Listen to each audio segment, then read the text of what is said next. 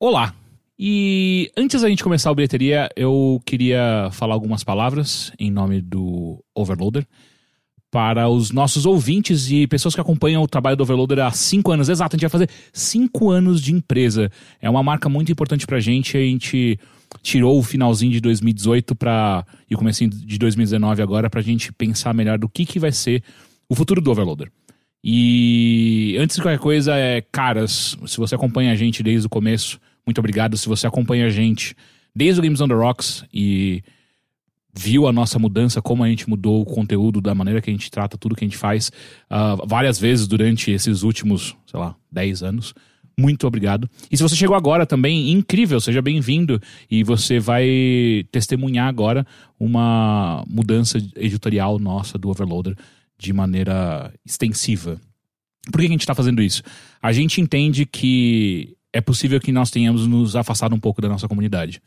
Uh, a gente tem conversado muito sobre isso e, e, e, pegado feedback de outras pessoas, e-mails que vocês mandam, mensagens que vocês mandam em separados para cada um. Isso tudo é muito importante pra gente, porque é, sem isso a gente não consegue fazer um conteúdo legal e que mantenha relevância para nossa audiência.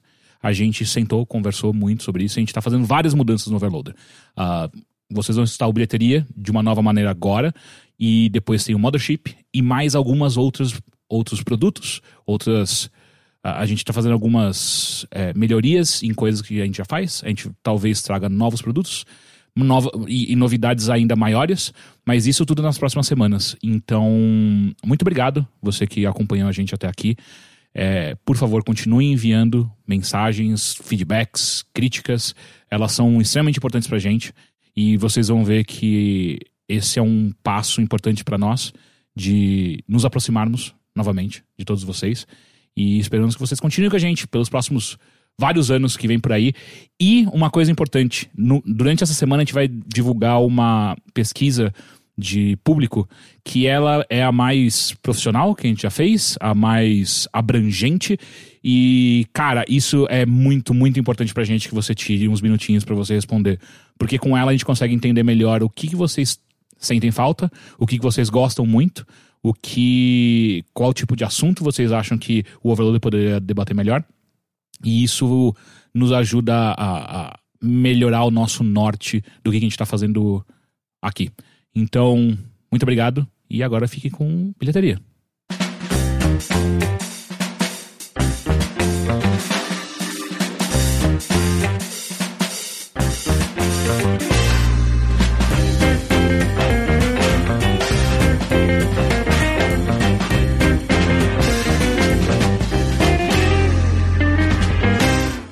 Olá e seja bem-vindo ao primeiro, ao primeiro bilheteria de 2019. Né? E, sei lá, talvez, talvez como você já tenha percebido a essa altura, uh, eu não sou o Heitor e nem o Teixeira. Que, Pera, quê?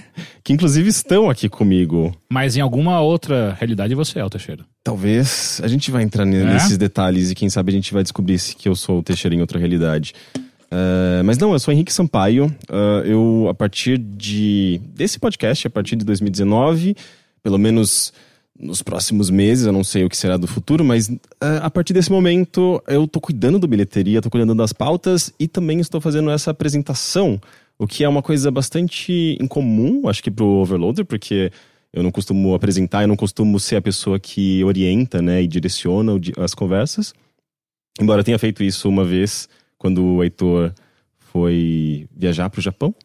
Uh, mas, então, acho que está sendo uma, uma experiência nova para mim e espero que seja interessante para vocês também. Uh, bem, mas de qualquer forma, eu já me apresentei, Henrique Sampaio, eu tô aqui com o Heitor de Paula. E eu não sou nem o Teixeira nem o Rick. Ok, e eu estou aqui com o Caio Teixeira. Que eu não sou nem o Heitor nem o Henrique. eu espero que não seja a primeira vez que alguém esteja ouvindo isso daqui, senão vai ficar bem confuso. Sempre é, sempre, é. Sempre tem sempre alguém, tem alguém que, que acabou vez. de chegar e não vai entender nada. É, mas de qualquer forma, eu acho que é bem adequado, né, para esse podcast, porque esse vai, vai, vai, ser o primeiro episódio em que a gente vai testar esse novo formato para bilheteria. Uh, em que a gente vai se focar em um único tema por episódio. Uh, obviamente, uh, fazendo algumas. trazendo algumas outras coisas, mas o foco vai ser basicamente um, um assunto por episódio para que todos os participantes consigam contribuir e a gente consiga se aprofundar nesse tema. É, diferentemente do que acontecia muitas vezes no- no- na versão, digamos, anterior do bilheteria, em que muitas vezes ah, a gente trazia temas em- que, que, que foram consumidos individualmente, né? Tipo um filme, um, um álbum, um quadrinho, e só uma pessoa falava, né, sobre, sobre essa obra e acabava se tornando meio, meio que um monólogo, né? Então, nesse formato é interessante porque a gente consegue ah, adaptar, obviamente, os, os participantes em torno desse tema, né? Então, todo mundo teria que ter consumido o mesmo, a mesma coisa para a gente entrar nesses detalhes e poder se aprofundar. Isso envolve, obviamente, também trazer alguns convidados de vez em quando. Ah, e também eu acho que torna a própria discussão mais gostosa, né? Mais interessante, porque são diferentes vozes, diferentes opiniões e diferentes interpretações sobre o que a gente está discutindo. Ah, eu acho que vai ser bastante interessante. Vocês concordam? Eu concordo. A gente, a gente- a gente Ah, discutiu não, sobre não, isso. né? é. a gente e- combinou tudo antes, mas olha, parando pra pensar Agora? agora, não, acho Não. que não vai ser interessante. Vamos- Cancela, cancela. Vamos começar a falar de videogame agora. Sim, bilheteria. isso, boa. É, e bem, como você já deve ter lido aí no, no, no título do podcast, é, é, o assunto dessa semana vai ser Bandersnatch, o filme interativo de Black Mirror, que estreou no finalzinho de 2018, né, na Netflix. Ah, o filme é, escrito pelo Charlie Brooker, né, que é o criador da série Black Mirror, e, e que eu acho que gerou um certo, um certo furor, né? Tipo, na, na internet, as pessoas comentaram bastante. Pelo menos na minha bolha, a discussão foi.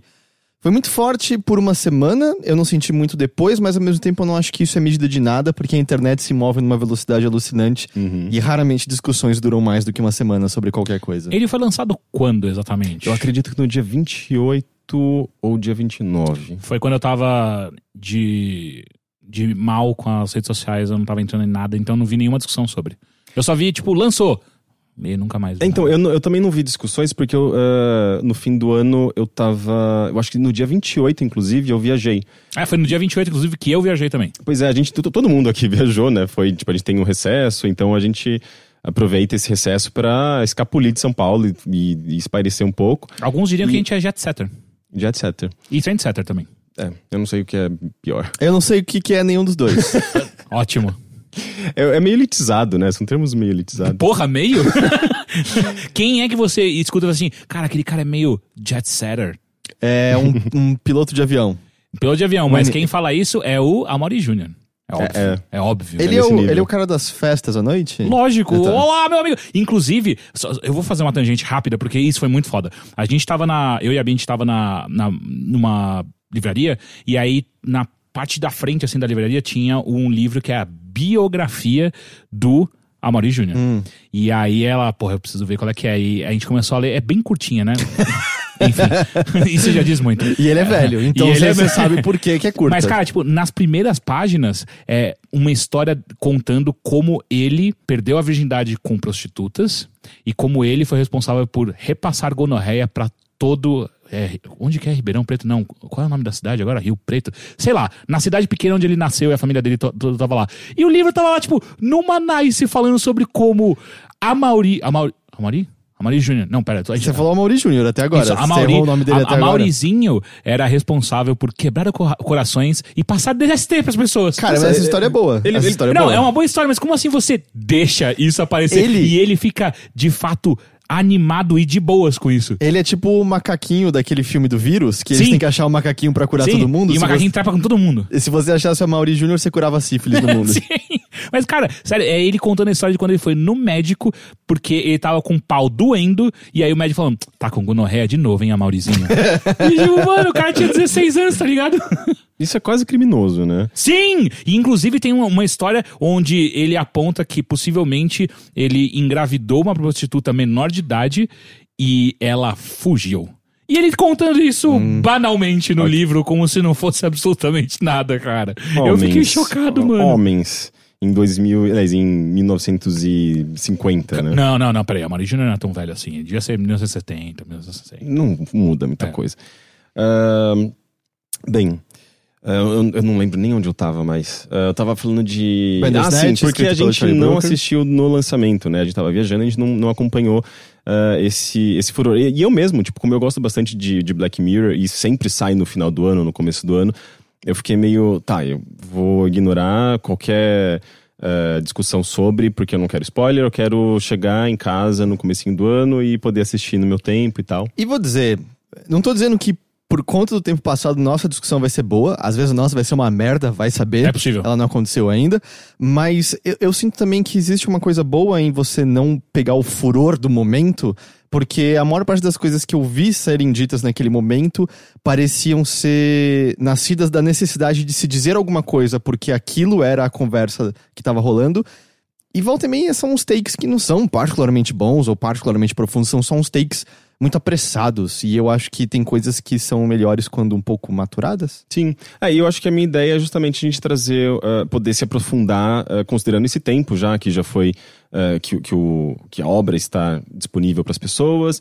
E por isso mesmo a gente vai entrar em spoilers. Eu acho que não, não faz sentido a gente querer ficar andando em ovos nesse Sim. momento. Acho e que a gente spoilers. avisa quando a gente for entrar propriamente dito. Sim, é. Por enquanto a gente tá falando de uma maneira mais aberta, mas quando. Uh, daqui a pouquinho, inclusive, a gente vai começar a entrar em spoilers, então a gente deixa bem claro que. Uh, você vai querer assistir antes de acompanhar o resto desse episódio. Ou vai querer jogar. Antes de É, então. Ou assistir. Isso, E jogar. isso é uma questão. Uh, mas antes da gente se aprofundar em Bendersnet, eu posso só fazer um pequeno adendo? Façam. Uh, esse podcast é patrocinado pelos nossos apoiadores, né? Ele, ele é financiado coletivamente. E a gente tem a nossa campanha no apoia.se barra... Opa. Barra. tá? Você coloca isso no É seu URL ali. Uhum. U-H-U-M-R no final, eu Isso. acho. Se você tiver o microfone ligado, é mais fácil, que você só coloca e aí ele entra sozinho.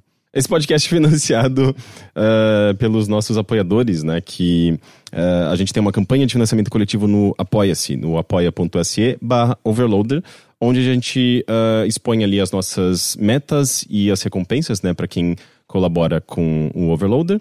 E a partir de três reais você já pode contribuir com o nosso projeto, né? Com o site, com os podcasts e, enfim, nos manter alimentados, que é muito importante. Você pode me dizer, então, quem fez a escolha de nos apoiar? Hum, as pessoas muito inteligentes que fizeram essa essa sa- sabe escolha, né, de nos apoiar. O Lucas Gabriel Alves Ferreira e o Luiz Alexandre Dalpoço ah, são dois dos nossos. Quantos atualmente? 400 e poucos ah, Apoiadores. apoiadores? É o número que a gente tem ali pelo, pelo Apoia-se, né? Mas essa semana a gente tá agradecendo eles. Nessa semana, esse podcast é. é É dedicado. é dedicado, Dedicado a exclusivamente a, essas duas pessoas muito maravilhosas que nos apoiam. Muito obrigado, Lucas e Luiz. Ah, então, se você gostaria de nos apoiar, se você gosta desse conteúdo, ah, você pode entrar no apoia.se barra overloader e ver as nossas metas e recompensas.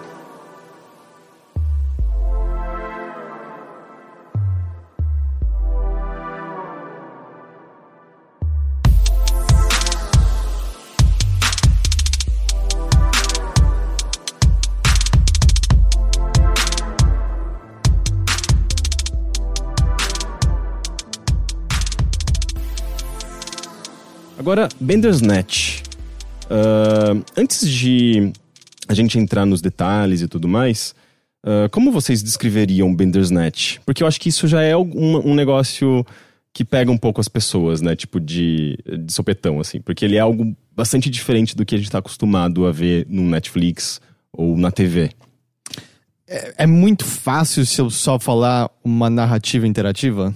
Uma narrativa interativa. Eu acho que, na verdade, é a maneira mais simples, né, de você descrever. Mas, ao mesmo tempo, ah, como gente- o próprio Teixeira trouxe aqui, é, eu- tô assistindo, mas eu também tô jogando. Então, ele parece que ele borra um pouco os limites do filme e do jogo. E da TV, do cinema, do... são diferentes mídias, né? Porque uma pergunta, é, aqueles antigos livros que até estão presentes no Bandersnet, de, tinha aqui no, no Brasil do, não sei que lá, Jackson, eu esqueci o nome agora. Sim. Steve Jackson. Steve Jackson tinha o Robô Comando, Mares de Sangue, é, Labirinto da Perdição, eu amava esses livros. É, o Steve Jackson é, é- é o fundador da empresa de RPGs. De Choose Your Own Adventure, né? Eu acho que de RPG. Ah, é? porque ele, o Steve Jackson é um dos fundadores, assim, da cena de, de games britânica e... E ele tem uma companhia de livros de RPG e tal, e eu acho que tem essa linha de, de escolher sua própria aventura. É, que eu gostava muito quando eu era, eu era mais jovem, eles eram publicados aqui no Brasil, tudo em português. É, já falei várias vezes que teve duas edições dos Trapalhões, que eram isso, do, Didi, do Didiana Jones. Eram gibis de escolha sua própria Que aventura. horror. Um era Didiana Jones na Ilha dos Dinossauros, e o segundo era ele tentando pegar o ioiô de Tutankhamon, alguma coisa assim. E- E será que era- eram extensões de episódios? ou Não, de não, é porque tinha os gibi dos Trapalhões, né? E- É, tinha gibi, tinha filme, tinha. Sim, mas o, o gibi ele brincava com franquias estabelecidas. Tinha as Traparugas Ninja, o Máquina Trapalífera, o de Diana Jones, é, etc, etc. E aí esse daí era Escolhas para Aventura. E ele tinha um quadro muito divertido até, que quando você enfrentava um Tiranossauro Rex, tinha a escolha de, tipo, se você tem uma granada, vá pra número tal. E aí se você ia, aparecia ele com a granada, tipo, vou acabar com o Tiranossauro Rex. Ele e aí tinha eu- imagem mesmo? é, assim, não, era um, era um quadrinho, história em Ah, quadrinho, sim. que aí você ia pros numerinhos. E aí eu apareci o narrador dizendo: Você tá roubando, não tem como pegar granada nessa aventura. Volta pra número tal e toma dois pontos de dano na sua vida. E tal. Uhum. Eu achava mal divertido isso. Mas enfim, esses livros eu ainda chamaria eles de livros, não de jogos. Tem- eu sei que tem muita gente que chama de livro-jogo. Hum. É, a própria Simone Campos, que a gente entrevistou em um episódio aqui do Bilheteria, São covardes. são covardes? Quem chama de livro-jogo. Porque eu vou livro a jogo. Ah, Não, você tá misturando duas, duas Covarde. linguagens Tô diferentes. falando aqui né? agora. Covarde. A, a, a Simone Campos, ela tem um livro chamado Owned, né? No sentido de... Como que a gente traduz Owned? É de- tipo. de- dominado. É. É. Você foi, foi domina- dominado, seu noob. É, tipo, é, um, é, um, é um termo, né? Tipo, Uhum. dessa cultura meio nerd também, ou internet. E ela, ela chama, ela descreve como um livro-jogo, né? E de fato, assim, é um, é um livro, mas você tem essas decisões. Inclusive, eu mesmo, quando eu li, eu tenho um livro físico, embora você possa jogar online, ou ler online, mas eh, no livro físico tinha até uma, alguns, alguns itens que você pegava e eu tentava anotar, assim, pra não esquecer. Ele tem uma certa complexidade. Tinham ah, vários desses do, do Steve Jackson, por exemplo, tinha um deles que você tava infectado com o veneno. E dependendo das suas escolhas, você caía em casas que ele só dizia, ou mais um pedaço do seu corpo tá dominado por esse veneno. E aí na ficha que tinha no final, Tinha tinha o seu personagem dividido em vários pedacinhos e você ia pintando eles de um a um. Se você pintava ele inteiro, você morria e. Eu acho que você escolhia qual você pintava, e se eu não tô enganado, vamos por essa. Você escolheu que você pintou sua mão esquerda. Dependendo da ação que acontecia no livro, você podia ser penalizado se ele dissesse: se você pintou sua mão esquerda, você não pode fazer isso aqui agora. Então eles brincavam com uma certa variedade dessa maneira. Tinha um que era meio baseado em Star Trek, que você tinha tripulação. E dependendo da tripulação que você tinha, se era mais de ciência, você podia executar algumas ações, se era mais médica, você podia executar outras. É- Era bem variado nesse sentido. Uhum. Ah, tanto é que eu sinto que existia uma certa diversidade, meio que tinha um, um- um nicho, né, um público para isso, e eu acho que os próprios autores foram ah, aprimorando, né, essa técnica e esse, esse entendimento dessa linguagem bastante eh, inovadora, eu sinto que para a época, né. Então, ah, eu- dá pra ver, assim, tipo, surgindo um segmento e eles se tornando mais complexos e tal. Que eu acredito que é o que eventualmente pode acontecer com ah, ah, filmes interativos da Netflix, né? É, eu, ele. en- Enquanto eu acho que a discussão exata, assim, de definição, eu acho que ela pode cair numa discussão de semântica que talvez não traga muito pro. Não traga talvez nada de muito interessante pra discussão em si. Eu acho que esse ponto é um que eu vi o, o Falcão, Pedro Falcão, que já participou. não- ele participou do Mothership, eu não lembro se ele já participou Ele do participou do. BBB. Ele participou do BBB, é verdade. É, que BBB, pra quem não sabe, é bilheteria, bilheteria, bilheteria. Sim, então três ele vezes. Ele, ele comentou que ah, é, é também um outro termo pra esse tipo de narrativa é narrativa if, né? If do inglês se, que é tipo se isso ou se, se aquilo, né? Dizendo que é mais fácil pra ele vender a ideia de uma narrativa feita no Twine, por exemplo, agora que você tem o argumento de é como aquele negócio que você assistiu no Netflix. Porque tornou muito acessível pra muitas pessoas uma ideia que talvez elas não fossem explorar de outra forma. Uhum. É, o Twine é um software em que você faz jogos em texto. Uh, são jogos estritamente em texto, embora você possa usar imagens e Diria e narrativas interativas. Né, narrativas interativas, uh, mas é mais nesse formato de jogo mesmo, né? Jogo digital. E, e é muito baseado em. Uh, é como se fosse um fluxograma mesmo, né? Que você desenvolve uh, uh, co- selecionando ali uh, branches, né? Essas, essas Hiperlinks, ramificações, né? os hiperlinks. uh, e você meio que vai criando um mapinha, né, desse, dessas, desse caminho, né, em que você, uh, o, o jogador ou o leitor vai, vai seguir. E é muito curioso que se você pega o, o fluxograma, né, o diagrama ali do, do próprio Bandersnatch, você vê que é muito parecido com um desses mapas do, do, do, do Twine, O né? Charlie Brooker escreveu o roteiro em Twine. E- é verdade. Então, assim, não é coincidência que, que isso aconteceu, né? Uhum. É bem interessante. E só trazendo agora, eu acho que um. Aproveitando que você mencionou o Charlie Brooker, eu acho que é, é legal a gente contextualizar e falar quem é o Charlie Brooker, né? É como eu mencionei anteriormente, ele é o criador do, do Black Mirror. Ele escreve a maioria do, a grande maioria dos episódios. O próprio Bandersnatch ele que escreveu. E no passado, quando ele começou ali a carreira dele nos anos, acho que 80, se eu não me engano, final dos anos 80, ele ele escrevia para revistas, né? Ele tinha uma coluna em uma revista uh, popular da época, né? Sei lá, equivalente à nossa Ação Games aqui no Brasil. E a partir dali ele uh, uh, continuou trabalhando com jornalismo, Uh, inclusive, uh, foi colunista do The Guardian, uh, apresentou programas de TV.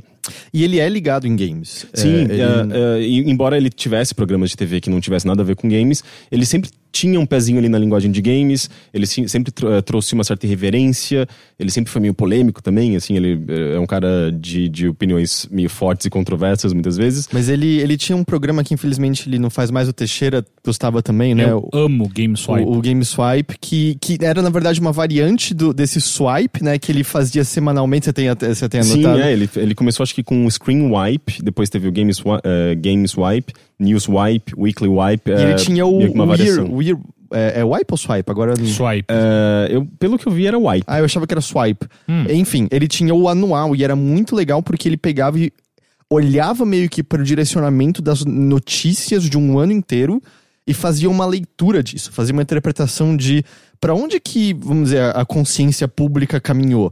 Por que, que a gente discutiu mais desses fatos ou não? E que tipo de coisa foi absolutamente sensacionalizada fazendo as pessoas acreditarem que era algo gigantesco, e em retrospectiva você olha e fala, não era absolutamente nada. Era um programa muito legal que ele curiosamente parou, porque Black Mirror dá muito trabalho de ser uhum. feito e ele não consegue mais manter. Mas o Game Swipe foi uma. São três episódios, é isso, Teixeira? Ele fez dois anos, se eu não me engano, cada ano tem dois ou três episódios. E, então é, assim. é, limitado do Game Swipe, Sim. mas é bem legal. Tem no YouTube tudo, pelo menos Sim, quando... você assiste completo e eu, eu aconselho pra caralho se você quer ser jornalista de games, ou até mesmo o, o News Swipe dele também é algo nesse nível. Uh, se você quer ser jornalista, cara, assiste esses negócios que é muito, muito bom. E é interessante que muito disso a gente parece ver em Black Mirror, né? Porque Black Mirror, uh, uh, a série é muito focada uh, na, na, nossa relação com a tecnologia e tentando vislumbrar uh, ah, para onde a gente está indo nessa nossa, nessa, nessa, nossa relação. E, obviamente, com uma visão bastante pessimista, né? Uh, Black Mirror é marcado pela tragédia, assim. uhum. assim. É Como... muito raro a gente ver um episódio feliz. É isso que eu falar. A partir da terceira temporada, a gente começa a ter alguns episódios mais otimistas. Na terceira que tem San Junipero? San Junipero. É, que Sim. eu acho que é o primeiro que eu chamaria de positivo ali. É, é. Talvez, e... o, talvez o único talvez até o único. hoje. É, hum... Tal, talvez. Ó, o, o final de Nosedive eu sinto que acaba sendo positivo. Quando ela se liberta da pressão das redes sociais e da, Mas, de como os é, outros. Ela sofre uma punição, né? Ela, ela foi presa. O, não é o dive. É, não é o final do episódio, né? No final ela tá meio liberta do, de qualquer julgamento das outras pessoas. Ela, ela é presa. Não, não, ela é presa. Eu, esque, eu escrevi, é, é, o final do episódio. Na minha cabeça era muito mais feliz do que ela isso. Assim, é presa ela juntamente... primeiro se liberta e é uma coisa legal, tipo, ela entender que nada daquilo vale de fato, mas ao mesmo tempo, logo na sequência, ela é presa, uhum. que, onde ela encontra um personagem que a gente já tinha visto antes, não era? De, de uma de um outro episódio de, de Black Mirror. Ah, é? Não sabia. Isso não, não, é, não, não, Mas talvez. É um outro, uma outra pessoa, digamos, uhum. que também se libertou e se quarta revelou. não tem nenhum episódio feliz. Tem dos o, cachorros olha, mecânicos. O, o USS Callister tem um final que você pode dizer que é, é, é verdade, é positivo, é, assim, porque o vilão, que é um cara machista, que abu abusa psicologicamente de algumas pessoas, ele é punido. Então, isso é, isso é interessante. É, mas em geral, a, a, perspectiva que ele nos traz, né, com Black Mirror, né, que o Charlie Brooker traz pra gente, é meio. é bem pessimista, né? uhum. né? E ele, e ele faz justamente isso, assim, meio que um, quase que um panorama, assim, uma visão geral, assim, de como a gente. Uh, uh, como a tecnologia se relaciona, molda uh, os nossos relacionamentos, a nossa maneira de fazer política, a nossa maneira de dialogar. é bem interessante. Eu acho, eu, eu gosto muito de Black Mirror desde, desde que eu conheci em 2000 e 2013, 2014. Se eu, eu gostava mais. Eu tô na do Teixeira. É, mas eu acho que, é, é, o que. O que ele faz para mim é ele pega um. Algo que a gente sabe que hoje em dia existe, algo que a gente já tá acostumado com isso, e expande numa só direção para mostrar para um. Se a gente focar muito nessa coisa, ela pode se tornar algo muito ruim para a sociedade. E eu acho que isso é muito legal, porque isso permite a gente, às vezes, ter um pouco de uma visão um pouco mais cética de algumas coisas, que eu Sim. acho que é importante. Muitas vezes, tudo, que, é, tudo que, a, que, a, que o capitalismo faz é vender a parte boa da coisa, né? Sempre. O tempo inteiro a publicidade é isso, é vender a coisa legal. O, o quão legal é você ter um Facebook, o quão legal é você ter um Instagram muito cheio, o quão legal é você comprar um relógio, o quanto legal é você ter o Google Glass, né? Que, Não, não era, não era. mas Esse- no começo todo mundo achava. E- Não, esse aí acho que nunca Porra, ninguém achou. eu vi algumas coisas e falei, caralho, isso pode ser muito É. legal. É. Mas enfim, é, e aí o que ele faz é tipo falar, não, isso pode ser Sim. também uma bosta. Eu, eu acho que você deve ter mais ou menos o sentimento que eu tenho, Teixeira, de que isso era muito bom e muito forte nas primeiras duas temporadas. Porra, sim. Incluindo os especiais de Natal. Depois que foi pro Netflix, a gente tem a vantagem de mais episódios. Mas eu acho que é quando eles começam a se tornar muito irregulares. Tem aí os episódios bons, tem uns que você assiste e meio que apaga da cabeça. E eu acho que alguns. O Nosedive, eu acho que é um exemplo disso. Começam a cair no âmbito um pouco de mais de crítica social É, foda. é, é. De, de, porra, cara, sei- a gente sabe que mídias sociais nos afetam Eu acho que o Charlie. Brooker não pode ganhar dinheiro. É isso. Se ele ganha dinheiro, ele não manda bem. Eu, eu acho que, na verdade, eu entendo que tem. eh, a partir do momento que ele foi pra Netflix, ele se tornou muito mais abrangente, né? Ganhou um público muito maior. Eu e você acho- tem que atingir um, um- denominador comum diferente, né? Sim, é, é, é a própria. Eu acho que o tom é um pouco diferente, eu sinto. Eh, mas. Mas eu acho que é bem, é, é bem variado, né? Porque, primeiro que gera muita discussão sempre. Sempre que sai uma, nova temporada, é, é- é meio bombástico, assim. Eu, eu vejo, tipo, todos os sites cobrindo de alguma forma e... e, e- É um evento ainda, é das séries mais conhecidas por todo mundo, né? Sim, e, e talvez mais ah, ah, celebradas ali da Netflix. Mas mesmo, por exemplo, episódios que algumas pessoas ah, não gostam muito, eu. Tipo, eu, eu acabo gostando mais. Eu sinto que é bem variado, assim, essa questão Sim. do, do gosto. É que- E tem, tem, eu acho que, diversas razões pra isso. Eu só não quero entrar na questão de. Eu não quero presumir que o tom mudou porque foi pro Netflix. Porque eles queriam atingir um outro público. Porque eu não tenho informação sobre isso. Eu tenho receio de que esse argumento soe meio elitista. Uhum. Eu sinto que as ideias acabaram um pouco mesmo. Eu acho que existe um limite pro quanto você só consegue explorar essa questão muito específica de tecnologia levada ao extremo, pensando como coisa ruim. Mas a gente tá falando justamente do- de, um, de, um, de um episódio, um, um filme, né? No caso, uma coisa quase como se fosse um spin-off ali, mas que ele, ele traz coisas completamente novas. É, ao mesmo tempo a gente vai entrar na discussão maior, Uhum. eu acho que é um episódio que tem uma novidade muito legal na forma, mas eu acho que o interesse em grande medida é por conta do ineditismo, porque eu acho que em seu conteúdo ele é pobrinho. E nem inédito é, porque o Gato de Botas já tinha feito isso E, antes. e tem o da Tel... Sim. É, a gente. é, as O pessoas- gato, ele, ele filmou ali direitinho. Sim, é, o então- Antônio Bandeiras é ótimo nesse As episódio. pessoas descobriram que a Netflix já tinha dois episódios interativos Uhum. depois do Bandersnatch, Sim. né? É que esses episódios, né, esses, esses produtos eram direcionados pra criança, né? São Sim. historinhas interativas. E entra no que você acabou de falar, Black Mirror é um dos maiores nomes em série da, Sim, da quando atualidade. aparece nele, nu- numa série dessa, é óbvio que vai atingir mais pessoas. O outro é o Minecraft da Telltale, né? Que tem ali na Netflix. É, é, eu nunca mexi, eu nunca soube como que. Não sei nem como que funciona ali, se é só uma historinha interativa também com decisões binárias. Sim. É, É. ok. É, que, é, que é justamente, eu acho que uma tecnologia própria, proprietária ali da Netflix, que, que eles estão é, implementando e desenvolvendo, né? E Que pode ser que ela acabe a qualquer momento, porque ah, por conta do, do processo que a empresa Choose, Choose Co., que é detentora da mecânica de Choose Your Own Adventure, tá processando. É da mecânica aí- ou é do não, nome? É um nome. É o nome? é, não é a sim. mecânica? Não, a mecânica não. Eu tinha visto que era mecânica. Não, a mecânica não pode ser patenteada. É, Ah, mecânicas no geral não podem ser patenteadas. Então, eu, por isso que eu achei bizarro o processo em si. Não, não, o processo faz sentido, porque o, no, no Bandersnatch, quando o personagem do o Stefan, né, que é o protagonista, ele tá explicando pro pai eh, o que é aquele livro gigan- gigantesco que ele coloca em cima da mesa, ele fala, tipo, ah, é um livro Choose Your Own Adventure. Eh, e esse nome é registrado Porra, e, bicho. e ele, a Netflix estava negociando com E não a é um Choose. nome, né, cara? É uma junção de quatro palavras. É uma frase, não é um nome, filha da puta. É, mas enfim, é uma marca registrada. A Netflix tentou negociar com eles a, a liberação, a utilização desse nome. É, não conseguiu. E, eles, E foda-se. E foda-se. A gente é uma empresa Vamos lá. bilionária, a gente pode fazer o que a Então, gente quer. Cada vez não tanto, né? Porque eu tô vendo a quantidade de, de, de, de. Como é que chama? De dívida que a Netflix tá entrando, cara, é bizarro. É, é, eles Ela são- é bilionária é, em dívidas. Mas isso é Eles uma têm- pauta outra Sim, sim, gigante sim, sim, de, sim, do futuro da Netflix. Sim, sim, sim, Mas isso é, isso é, isso é real. Mas se eles mudarem pra Pick Your Own Adventure, já tá tudo certo. Ou pack your own adventure. Nossa! Caralho. Ahn, mas já que você falou de, de conteúdo, vamos entrar ah, mais profundamente e aqui, a partir desse momento, entrar em spoilers mesmo. Eu acho que a gente não precisa ficar contando a história, porque a- se a pessoa tá ouvindo esse episódio, se ela tá entrando agora com a gente nesse, nessa parte, eh, ela, ela já ela provavelmente já, já, já consumiu bastante de- da- do, do Net. Talvez não tenha visto todos os finais, talvez não tenha visto todos os detalhes, eh, visto todos os detalhes, mas a gente. eu acho que consegue falar de uma maneira mais geral, porque todo mundo aqui assistiu. Eu acho que a gente Sim. tá, no, meio, digamos, num, num- mesmo nível. A gente tá num ambiente seguro. Tá num ambiente seguro. E, bom, se você não assistiu, se você tem Netflix, apesar de eu ter minhas críticas em relação ao conteúdo, assista, veja o que, que é. Você não precisa ver todas as opções, pelo menos ver uma ali. Eu só questiono uma coisa, antes da gente entrar nisso.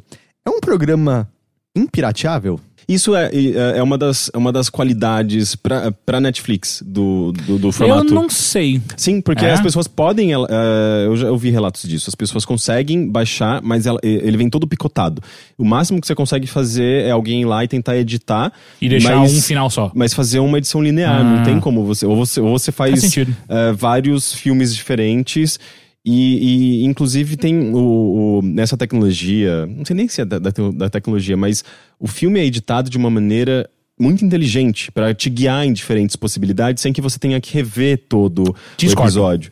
E, mas isso acontece de fato, assim, tipo, você chegou no, digamos, num beco sem saída, em vez de você de você, você recomeçar o, o filme do zero, ele, ele faz meio que quase que uma, uma versão Ele acelerada. Um, um supercut, Então, É, um assim. supercut é, pra hum. te colocar direto já no, no, no, no, no outro, na outra passagem. Sim. Não.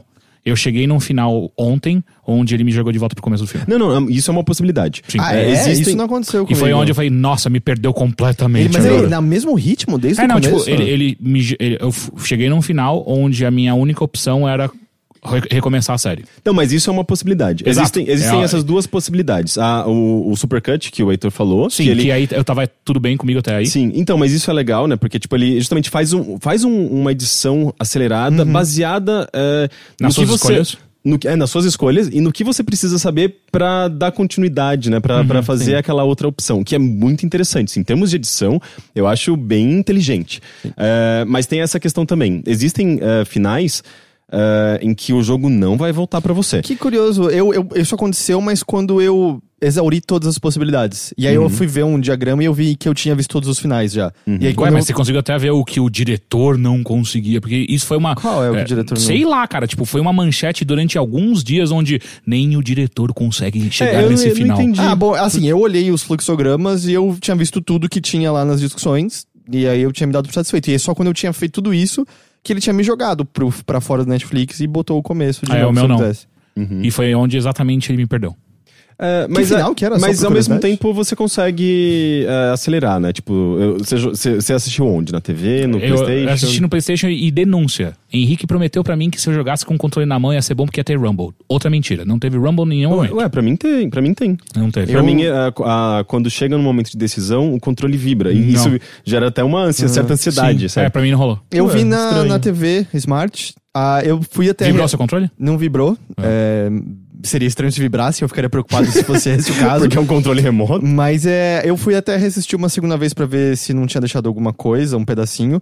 E aí a única possibilidade era ficar avançando, acho que de 5 em 5 ou de 10 em 10 não, segundos. no PlayStation É. eu tava conseguindo avançar de cin- 70 em 70. Ele, e ele sempre parava Antes da alguns segundos antes da É, escolha. 10, se- 10 segundos, segundos antes, que é o tempo de escolha até, né? Não, não, não. Ele parava até um pouco antes. É, um pouquinho antes. É. Mas é, para mim foi bem interessante isso até, porque é, eu assisti, sei lá, não sei se, se foi só porque eu queria, como eu tinha que me aprofundar um pouquinho pra guiar esse episódio, eu assisti várias vezes, mas eu, eu acho que eu gostei bastante também. Então, mesmo por conta própria, assim, eu queria testar outras possibilidades e fazer outras escolhas é, e, e, e reassistir mesmo algumas coisas. Até porque, como ele é muito sobre tempo também, né? Ele, eu acho que ele é um, um dos temas, o lance do loop, é, tá contido na própria narrativa. Eu diria que é o principal. Eu- é um, eu acho que é um dos temas, né? Porque você tem controle. É, o tema dele principal é sobre a forma dele. Sim, é sobre a forma. É, é totalmente metalinguístico. Então, é, reassistir o filme. Sem, sem ficar pulando também, eu acho que pular faz parte também da experiência, mas reassistir o filme desde o começo mesmo ali é legal porque você começa a pegar algumas coisas que na primeira vez você não pega. Hum. Tipo, por exemplo, uh, logo no começo do filme, ele te dá várias dicas do que vai acontecer no final do filme.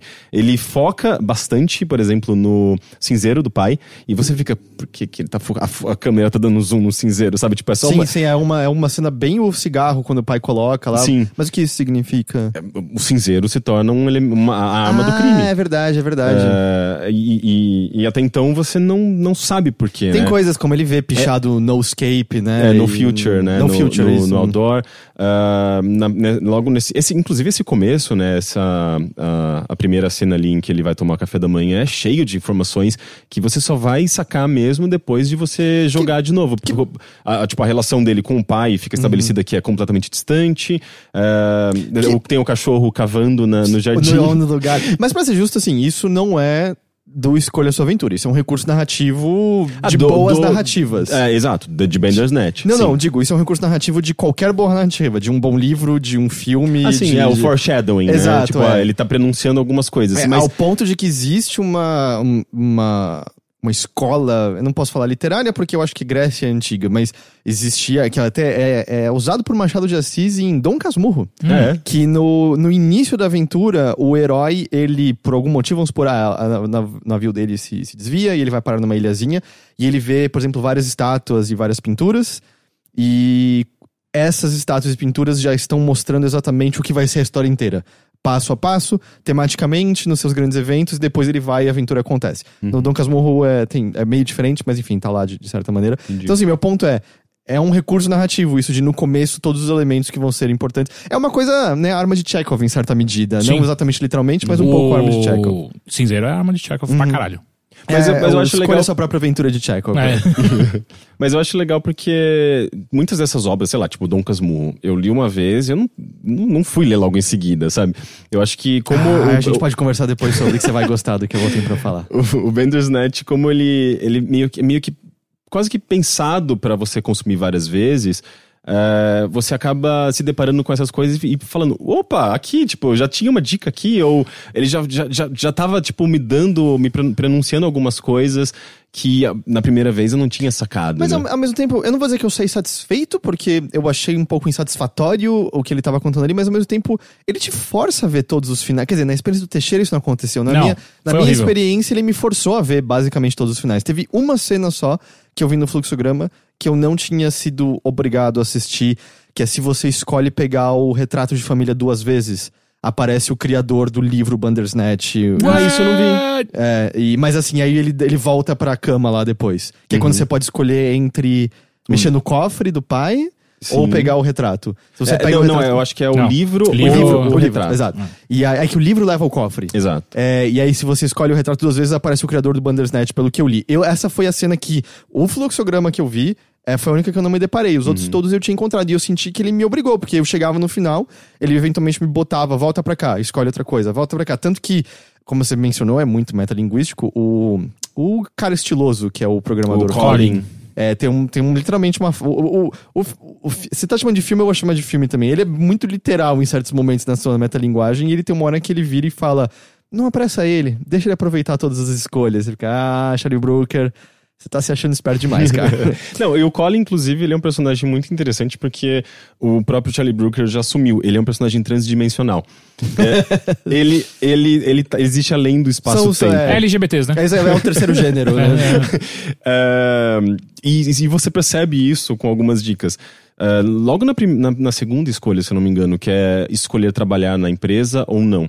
Se você escolhe trabalhar na empresa, o Ele Colin.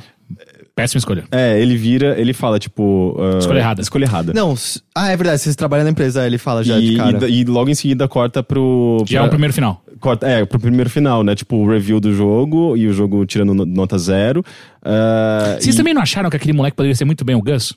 Sim! Mas aquele programa é baseado em algo que existe, não sim, é? Sim, sim, é, esse programa é baseado, acho que num. Uh, ele chama Microplay no, no Bandersnatch.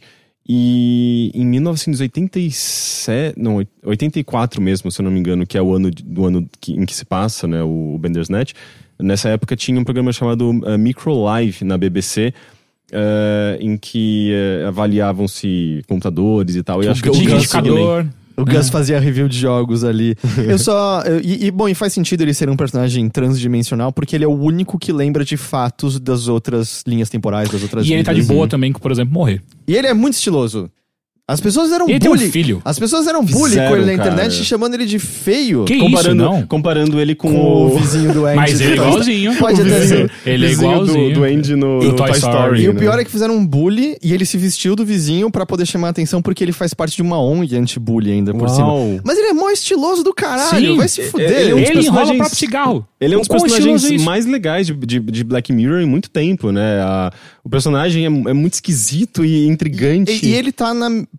Vamos dizer, esteticamente, a melhor cena de todas, que é a cena do ácido. Sim, Sim. é, aquela cena- Aquela é cena pra mim foi uma das coisas que salvou Bandersnatch. De longe, assim. Mas sabe só, eh, talvez a gente tenha se adiantado, só talvez contextualizar minimamente qual é a premissa, acho que a gente acabou passando por Pulando, cima sim. disso. É que eu acho que como o público eh, já, já, Mas é já bom lembrar. assistiu, é bom, tá bom, é, é bom lembrar. Mas eh, o que eu tinha até tentado, assim, tipo, estabelecer, fe- feito um, um- um resumo, né, um- uma sinopse pra facilitar, de uma maneira bem sucinta, eh, é basicamente, tipo, em Londres, 1984, que é um, acho, acho que um ano bem sugestivo, né? eh, o Stefan é um jovem que tá fazendo um jogo baseado num livro Escolha Sua, Escolha Sua Própria Aventura, o Bandersnatch uh, do escritor fictício Jer- uh, Jerome F. Davis. E eu acho importante destacar que é fictício porque algumas pessoas acharam que ele era um escritor real, um livro real. Não, o livro não existe. Existem, eu acho que, outros livros baseados nesse nome, pelo que eu pesquisei, mas não tem nada a ver com o Bandersnatch ali do, do Black Mirror. Uh, e esse escritor, ele era obcecado uh, uh, pela, pela, pela noção de livre-arbítrio. Uh, e, e como ele, ele, ele começou a se tornar tão obcecado com o livre-arbítrio, com a sua obra, que era sobre livre-arbítrio, sobre decisões, uh, e, e por alguma razão ele chegou num ponto em que Uh, se a gente não tem livre-arbítrio, isso me permite cometer ações sem lidar com as consequências. Porque se, se eu, né, em uma realidade eu cometo uma ação, na outra realidade eu cometi, cometi uma ação oposta. Isso faz com que ele decapi, decapite, decapite, Arranque fora a cabeça. arranque fora a cabeça Ele ficou esposa. piroca da cabeça. Ele ficou É isso. maluco da Que cabeça. nem, a, que nem o cara da Maria Chiquinha. Quê? Que é que você foi fazer? Ele corta a cabeça dela no final da música, não corta? Oi? Que? Essa é a versão B dessa música. Não, não, a Ela, letra- tá, no, no- ela tá em algum dark web, A não letra, tá não, não? não, não. O, o- a letra dessa que a gente ouvia quando era criança, quando o, o, Do Sandy Jr. Sandy Júnior. Como é o nome dessa Peraí, Sandy Júnior tá cantando de cortar a cabeça da Marinha Chiquinha? Cara, pra aqui, Sandy Eram Júnior. realidades alternativas, cada. Cada, Cada verso- final, né? Cada verso era uma alternativa diferente? Cara, eu acho que a realidade alternativa era o Brasil, no qual duas crianças cantavam essa música. Eles se faziam diamantes. Ó, porque, tipo, o que, que você foi fazer no Mato Maria Chiquinha? É ele perguntando. e Daí, ela fala, daí eu escolhi a opção, eu fui. Cortar lenha, Genaro meu bem, precisava cortar lenha. E ele, que que você tava. Quem que tava lá com você, Maria Chiquinha? Ela fala, era a filha de Dona Sá, Genaro meu bem. Cara, dá pra fazer uma versão do Netflix Aí dessa ele vira, música. ele vira e fala, eu nunca Um vi. videoclipe interativo. Ele fala, eu nunca vi mulher de culote, era a saia dela amarrada nas pernas, Genaro meu bem. Aí, enfim, vai, vai escalando, esca- vai escalando. E aí termina com. é, termina com, tá? Eu vou, eu vou ler a letra. No mês de setembro não dá jamelão, que é a outra desculpa que ela deu. Foi uns que deu fora do tempo, Genaro meu bem, foi uns que deu fora do tempo. Então vai buscar uns que eu quero ver, Maria Chiquinha. Então vai buscar uns que eu quero ver. Os passarinhos comeram tudo, Genaro meu bem, os passarinhos comeram tudo. E aí ele vira e fala: Então vou te cortar a cabeça, Maria Chiquinha, então vou te cortar a cabeça. E ela pergunta: Que que você vai fazer com o resto, Genaro meu bem? E ele responde: O resto? Pode deixar que eu aproveito. Ah, é, sobre necrofilia. Exato. Eu tinha lembrado agora que enquanto você falava, é verdade. Sandy Jr. É, a gente ouvia isso quando Cantando criança, isso cara. na Xuxa, tá ligado? Todas as criancinhas cantando junto. Cala a boca, Carla! E aí as crianças tudo cantando de cortar, o- Eu cortar a cabeça fora, foder o corpo enquanto tá morto, Eu velho. nunca E tinha eram dois irmãos, pensado ok? nisso. Sandy Jr. são irmãos. Eles, Caso você não eles saiba. são in- é um incesto necrófilo. Sim, É o, o Sandy Jr. é o primeiro Bandersnatch da história do, do Brasil. eu acho que é pior que Bandersnatch, mas tudo bem. Enfim. Cara, mas dá pra fazer uma versão interativa É, dessa esse é o música. pior game over da história. do- Que bizarro. Enfim, feita essa digressão. É, a gente tava, tá, no... Dando a na, premissa Na, e- na sinopse. E basicamente... ah, o, o que acontece com o Jerome F. Davis, né, o, o escritor do Bandersnatch, começa a acontecer com o Stefan. Ele começa a ficar obcecado com o jogo, que é uma adaptação do livro Bandersnatch. ah, e, por sua vez, aquilo que o, o espectador ou o jogador está consumindo é meio que o próprio Bandersnatch. Então ele é. Ele tem meio que uns, uns três níveis de meta ali. Sim, é. Tem o cara que escreveu o livro sobre escolha e cometeu loucuras falando sobre livre-arbítrio. E aí tem o garoto programando o jogo baseado nisso, que é sobre livre-arbítrio, e ele faz o comentário sobre como você toma escolhas, mas o personagem tá sendo controlado. Enquanto na outra camada, ele tá sendo controlado pelo espectador com o controle remoto na mão, falando sobre E livre-arbítrio. dependendo do final, você chega até na mulher Da que tá mulher. fazendo um jogo agora na- no- nos tempos modernos. Na que- filha do Colin. Exato. É na filha do Colin? É, a Sim. filha do É, Colin. exato, na filha do Colin, que ela tá refazendo o jogo e no meio ela já fica doida. Sim. Piroca e é, na cabeça. e é essa parte da Netflix é uma das mais divertidas pra mim. né? É. Tipo, começa a ficar tipo num, grau de Você metalinguagem. chegou a se deparar com isso, né, Teixeira? Eu achei tão chato. Eu, eu, Eu achei, Eu achei tão fraco. é É, é tão, é tão na cara que pra mim é só tipo. Ah, eu, que eu achei, vergonha eu achei um alheia. pouquinho só. É o que eu tinha comentado.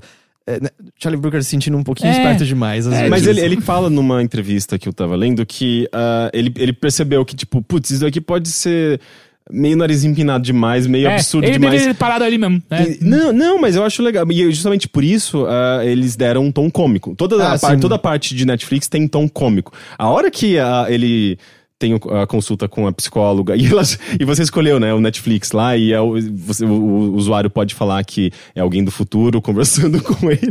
Isso já fica completamente absurdo. Você já sabe que aquilo já tomou um rumo, ah, tipo, impossível de voltar à Eu, é, eu, eu até gosto quando. Daí, de abre- repente, a, a- a psicóloga já tá de vermelho, né? Tipo, eu adoro quando, tipo, ela já tá de vermelho associada à Netflix. E daí, já, tipo, já vira aquela maluquice, né? Tipo... Você tem duas opções ali, né? Um é um final que você tenta pular pela janela. Que acho que é o melhor final. é Que aí vou dar o pé pra trás e é um set de filmagem e ele tá muito confuso. E o outro vira uma cena de ação bizarra, cômica. E... Mas o, o final que ele tenta pular da janela, pra mim, é realmente o melhor final. É, eu gosto daquele. É que é outro... É um outro lance de... Quase... Quase que é uma outra forma de metalinguagem, né? Tipo, que é o, o, o ator não se reconhecendo mais como... Um personagem. o como o próprio ator, mas sim como o próprio personagem. Uma crise... de- Uma... eh, como... ah, Dissociação. dissociação, né? Uma é, crise de meta-identidade. é uma crise de meta E ele tem superpoderes, porque são os meta-humanos. E, e- e tudo isso acaba levando a essa, essa característica que eu acho muito interessante da, do Bandersnatch, que é esses diferentes graus de meta. E, e- e que faz muito sentido com o que Black Mirror é atualmente. Porque nas duas primeiras temporadas, ele não, ele não era muito. Sobre um, ele não existia, digamos, um metajogo. Ele É, parecia cada episódio contido em sua própria realidade. Exato, ele era aquela antologia clássica. E a partir do terceira, da terceira temporada, o Charlie Brooker começou a inserir diversos elementos ali que sugeriam que tudo, ah, toda a série se passava num universo compartilhado. E que existia uma linha do tempo ah, lógica, né, entre esses episódios. Mas agora, tal qual Cloverfield 3, a gente pode explicar tudo com realidades paralelas, no qual cada uma, em cada uma delas, aqueles elementos influenciaram de maneira diferente. A gente tem o episódio do cachorro robô que acabou com a humanidade. Nessa realidade, o cachorro robô é personagem de um jogo de videogame, por exemplo. E, e- Eu acho preguiçoso. Não, ah, Eu acho bem preguiçoso. por quê? Porque quando você faz isso, você tá basicamente tipo, ah, cara, vai dar muito trabalho se eu tentar arrumar essa realidade que eu criei. Então ele fala, não, tudo bem, é só uma outra linha no tempo, agora eu vou criar uma outra aqui. Eu, eu, eu, eu fico. Você gosta dessas ligações? É, é, eu acho que isso, isso tem a ver com a comunidade ah, com que, que se criou em torno, né? E eu acho que com. ah, é, é meio que um. Pensado para engajamento, pensado pra para que as pessoas. Pra eh, Twitter, a pessoa vai tirar print, vai botar no Twitter. Especialmente, né? pro, acho que pro Reddit, né? Pro que é onde Reddit, né? eh, as pessoas se aprofundam mais, né? O Twitter é muito, é muito Tal- rápido. Talvez seja por isso que, co- como eu não participo, porque eu lembro que você curtiu muito na época do. Do Twin Peaks. E, e do, dos robozinhos também. Do... Robozinhos? Você não curtiu ir pro Reddit, né? do- do- dos robozinhos? Qual? Como é o nome dos robozinhos cowboy? Robozinho Ah, cowboy. o Westworld. Westworld. Sim. Sobozinho cowboy. Mas tá errado, não tá É errado. uma ótima descrição. Mas a partir de agora, pra sempre alguém, se eu encontrar com alguém que não conhece o Westworld, eu falo, é, são uns robozinhos cowboy. É, ou pelo menos assim, a comunidade de Reddit era muito ativa. Uhum. Eu acho que como eu não participo, eu não me importo. Eu acho que o lance que eu fico é. Pra mim não fede nem cheira. Eu sinto que é só meio tipo, ah, olha, reconheci aquilo. Mas eu gosto da ideia meio quase como além da imaginação, que cada episódio é uma Uhum. história contida em si numa sua realidade própria e acabou. É, eu acho que é, é, eu acho que a graça de Black Mirror é que você consegue tanto consumi-lo como episódios fechados em si próprio, quanto é, se embrenhar nesse, É. nessa- nesse matagal de, de pistas e teorias. Eu acho que seu aproveitamento não é diminuído se você não Uhum. for. Tirando que tem uma interpretação possível da realidade de Bandersnatch baseada nos eventos de White Bear. Sim, porque eu acho que o Bandersnatch, eu, é, é, eu acho que talvez ele seja o primeiro episódio, se a gente pode chamar isso, mas o primeiro elemento, o primeiro produto de eh, Black Mirror em que se você não se aprofunda, se você não tenta fazer as conexões e não vai atrás das interpretações das, das, das conexões mesmo com os outros episódios, ele talvez ele se torne menos interessante. Porque tem coisas muito legais, assim, da maneira como ele se conecta, é, das. Da, e de como essas histórias estão interligadas de alguma forma e você, você, você meio que ganha novas interpretações para aquilo que você assistiu, né? Isso eu acho bem interessante. E, e, e para mim, eu acho que é. Como é, ele já tem esse elemento interativo é, em que você toma decisões e, e ele é muito maior do que um filme comum, né? Tipo, mesmo se. pra você, eu acho que para você entender e acho que aproveitar muito bem, você tem que levar pro, pro Reddit, né? Tipo, e, e, e as pessoas vão ter diferentes perspectivas. Por exemplo, esse lance que você falou do que tem essa possibilidade de ver o Jerome F. Davis é, num, é, em escolhas bem específicas. Eu não sabia disso. E olha que eu vi muita coisa. É, tem um outro detalhe, por exemplo, Oh, que deixando eu... claro, eu não vi por conta própria, eu li depois. Ah, sim. Então, espero que eu não tenha, eu não tenha sido mentirosa a informação. Não, Ah, você eu- falou que você viu no fluxograma. É, eu vi num fluxograma, é, mas eu não fui assistir depois por conta própria de Hum, novo. entendi. É, um, um, por exemplo, que eu tinha feito. um- é uma cena curtinha, mas eu- algumas pessoas ficaram bastante surpresas, porque é, também é difícil de, de você conseguir. É. Se você vai na, na, na psicóloga, na, na Haynes, eu acho que ela se chama. é, se você vai na psicóloga e você nega falar sobre a sua mãe, sobre o seu passado, em todas as perguntas dela, é, ou seja, tipo, a série não revela flash- flashback, ela não, o passado não existe pra você naquele momento. É, se você, na cena do espelho, é, se você escolhe a fotografia na hora que ele tá meio que naquele. Torpor, em torpor, né? Tipo, ele tá na cama dele, meio que ins- insone. Você tem a opção de escolher o livro, que é, digamos, o caminho da obsessão, ou a, a, a- foto, que é o caminho da família, da humanidade, eu diria. É, se você tenta escolher o caminho da foto, você não tem passado ali para você conseguir concretizar essa, essa lembrança. E, e supostamente ele entraria no espelho, né? A Sim. cena que ele entra no espelho e volta pro passado, que No qual o ele Colin, pode- o Colin fa- fala que é viagem no tempo, né? no qual ele é um final feliz, melancólico, Uhum, no qual sim. ele, ele é- é- acho que pode falar, né? No qual ele morre com a mãe, ele não salva a mãe, ele morre com a mãe no acidente. É uma das isso? possibilidades, né? Mas pelo menos ele quebra a, a linha do tempo, né? O loop, né? Aham. Qual é a outra possibilidade ali? É, a outra possibilidade é não morrer com a mãe. Ah, tá, mas aí volta só. Eu acho que volta. Aí você volta pra ps- psicóloga e ela vai te falar de novo. Você tem certeza que você não quer falar? E aí, tipo, vira um negócio. ó, É, não, não, mas aí eu acho que não, é porque na justamente- primeira vez você não tem a opção de, de pegar o brinquedo. Hã? Ah, vocês estão me... Pera, no calma. primeiro a gente flash- tá entrando muito no buraco. Mas gente. assim, no primeiro flashback, você não tem. É uma só opção que aparece ali embaixo, você não tem escolha. Sim, É, não. É não. Então, e aí é essa hora que você tá na, na psicóloga. Quando você entra no espelho a segunda vez, você não tá na sala da psicóloga, você tá deitado na cama e é quando você escolhe a fotografia ou o livro. É, eu acho que só, você só entra Não, eu tô uma falando que, vez. que você vira um outro final onde você vol- volta automaticamente pra Ah, psicóloga e tá. aí você tem. E ela vai forçar de novo você. Você tem certeza que você não quer falar sobre sua mãe? Aí você É porque que nesse caso sim. eu acho que você já teria falado, então não sei se é nesse ponto. Mas enfim, o meu ponto é: se você não ativa ah, o passado eh, e você tenta entrar no espelho, ele quebra. É, e tipo, e não tem a cena de fato, assim, com a mãe. Quase como se o problema fosse que o protagonista não fez uma autorreflexão. Pois é. Tal qual Você pode interpretar de algumas que o espelho maneiras. faz com a gente. Mas é legal porque é tipo o espelho quebrando, como no começo da própria. na, na vinheta de abertura do Black Mirror, né? En- enfim, tem muitos detalhes, assim, que você só consegue se você fizer a, a, a combinação certa de escolhas. E por isso mesmo que, tipo, ah, se você contar ah, todos, ah, o- to- todos as- os, os trechos filmados, dá mais de 5 horas, né? Tipo, não é... Que é quando falaram antes de sair, todo mundo ficou, meu Deus, cinco horas! Pois e aí, é, não. sim. Ok, em três horas você sente que você viu quase tudo, eu diria. Uhum.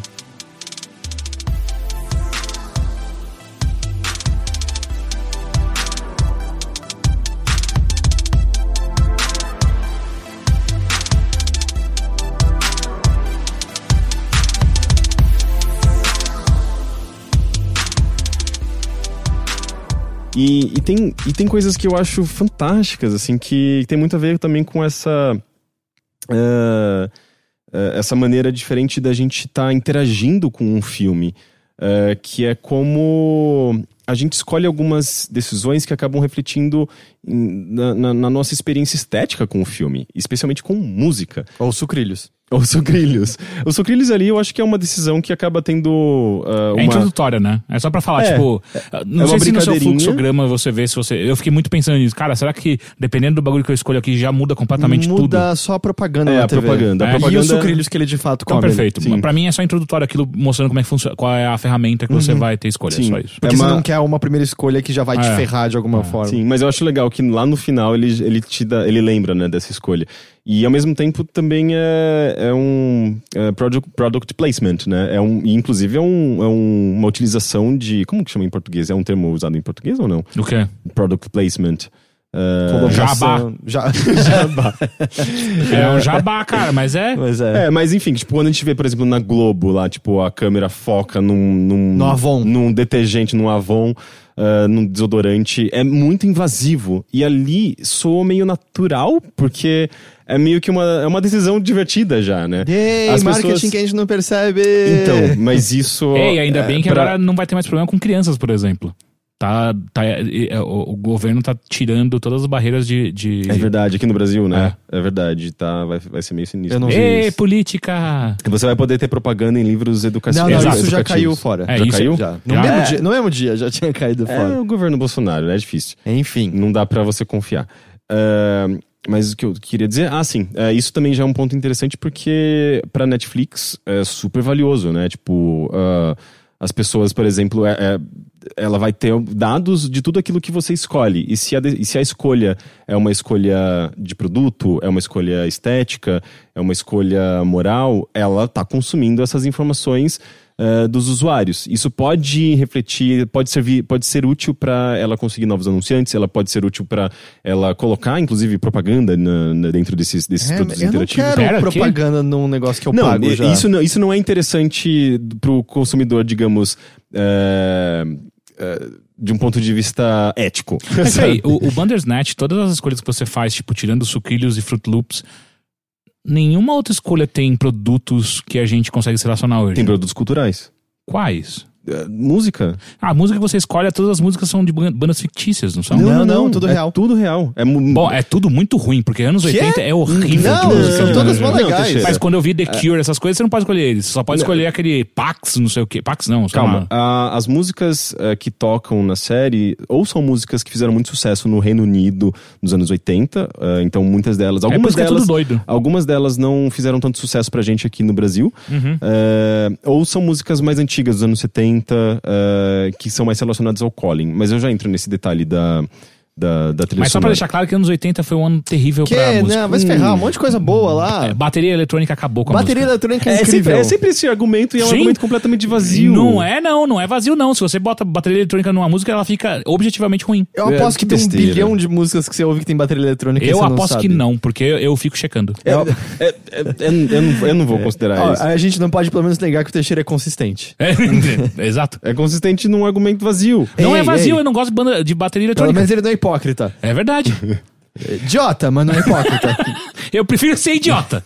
Mas enfim, essas decisões, uh, uh, as, os inputs que a gente está dando para Netflix é tudo big data, sabe? Ela pode usar isso uh, para se beneficiar em termos publicitários. Ela oh. pode entender uh, melhor, digamos, o, o perfil do, do, do público. É, porque no caso do, do Bandersnatch, a gente tem ali alguns exemplos, né? Tipo de, de publicidade mesmo, né? eu acho que é só um, na verdade. E, aqueles e... sucrilhos existem até hoje? Fruit Loops e sucrilhos? Não, é, mas, o, não, são esses o, dois. O Sugar Puffs, é, mudou, Sugar Puffs mudou, de, mudou de nome, pelo que eu sei, mas a marca existe ainda.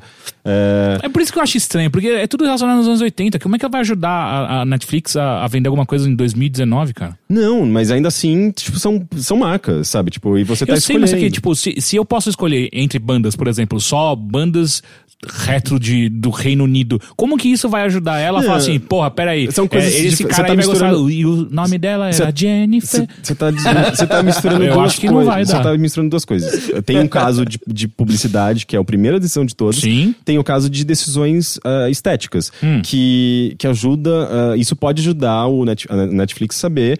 Sei lá, ah, vai que 90% das escolhas foram música eletrônica. Ela pode É, colocar mais música eletrônica. Isso, daí- isso daí é uma, é uma, é uma análise Eu, de, de como É isso que pode ser é que interpretado. o que eu tô falando é, eu acho que nos anos. eh, o que é oferecido de opções ali não são conhecidas o suficiente pra uma pessoa fazer uma escolha pensada. Então, tanto que eu tava. Até agora eu tinha certeza absoluta que a- as bandas que você pode escolher eram fictícias. Então, como que Eu esse pela dado. capa do álbum é, como que esse dado pode ajudar a Netflix em absolutamente qualquer coisa? Tipo assim, ah, não, essas pessoas estão claramente eh, eh, escolhendo aquela banda que tem o, o, o álbum triângulo branco. lá, É, ou o triângulo. mas- tipo, isso não vai ajudar. Mas, Teixeira, você tá falando de um ponto de vista de alguém que mora no Brasil e que não consumiu ah, necessariamente as mesmas músicas.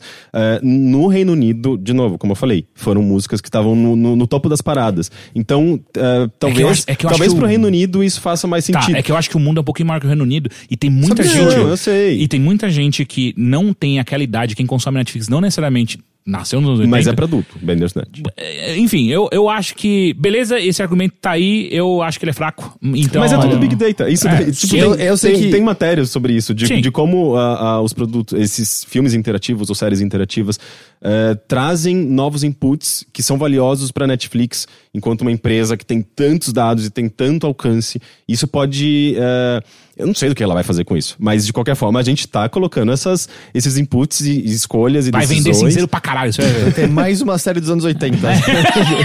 vai fazer Tá agora faltando. Stranger Things com. Mas é. Tudo que eu sei é que eu dei lá. play duas É, e, vezes. inclusive Stranger, Stranger Things. Vai ter- Baseado em feedback, né? Que ela coleta do público, né? Basicamente. Então, essa Big Data eu acho muito mais confiável. Tinha, tinha um lance assim, que ela É. viu que tinha um nicho faltando. Eu lembro dessa história. Sim. Isso eu não sei, mas ela tava desenvolvendo um jogo com a Telltale eh, sobre, do Stranger É, Things, sim. né? Que eu não sei se seria nesse formato, mas. Eu acho que. Acho que não seria FMV, não sei. É, então, mas de qualquer forma, eh, a ideia de um jogo ou uma coisa interativa de Stranger Things existia, não sei se vai existir mais, porque a Telltale é uma empresa de videogames que fechou as portas em 2018.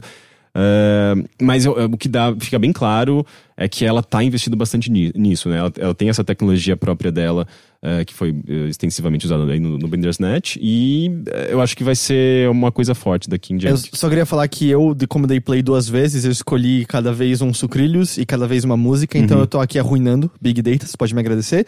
E eu acabei de chegar ao argumento de por que não é um jogo. Hum. Hum. Porque se eu me filmar jogando, fazendo um gameplay e botar inteiro no YouTube essa porra, eu tomo strike e o Netflix tira do ar. Se eu fizer pra um jogo de FMV, não. Logo é série, filme, não é É jogo. série, tá? Bota o carimbo de série. E já era. Contra-argumento esse e- argumento. E, ó, eu falar o seguinte: Overload não tá sendo covarde de chamar de série, série jogo. Não, é, é isso só aí. série. É série. E no caso não é nem a série, é, É filme, filme. né? É, fi é filme? É, porque uma série de escolhas. É um. É, o, no Seria caso, uma o, o Bandersnatch, série? ele é um filme independente, ele não é um episódio É. da nova temporada. Mas né? o que é um filme se não um episódio longo?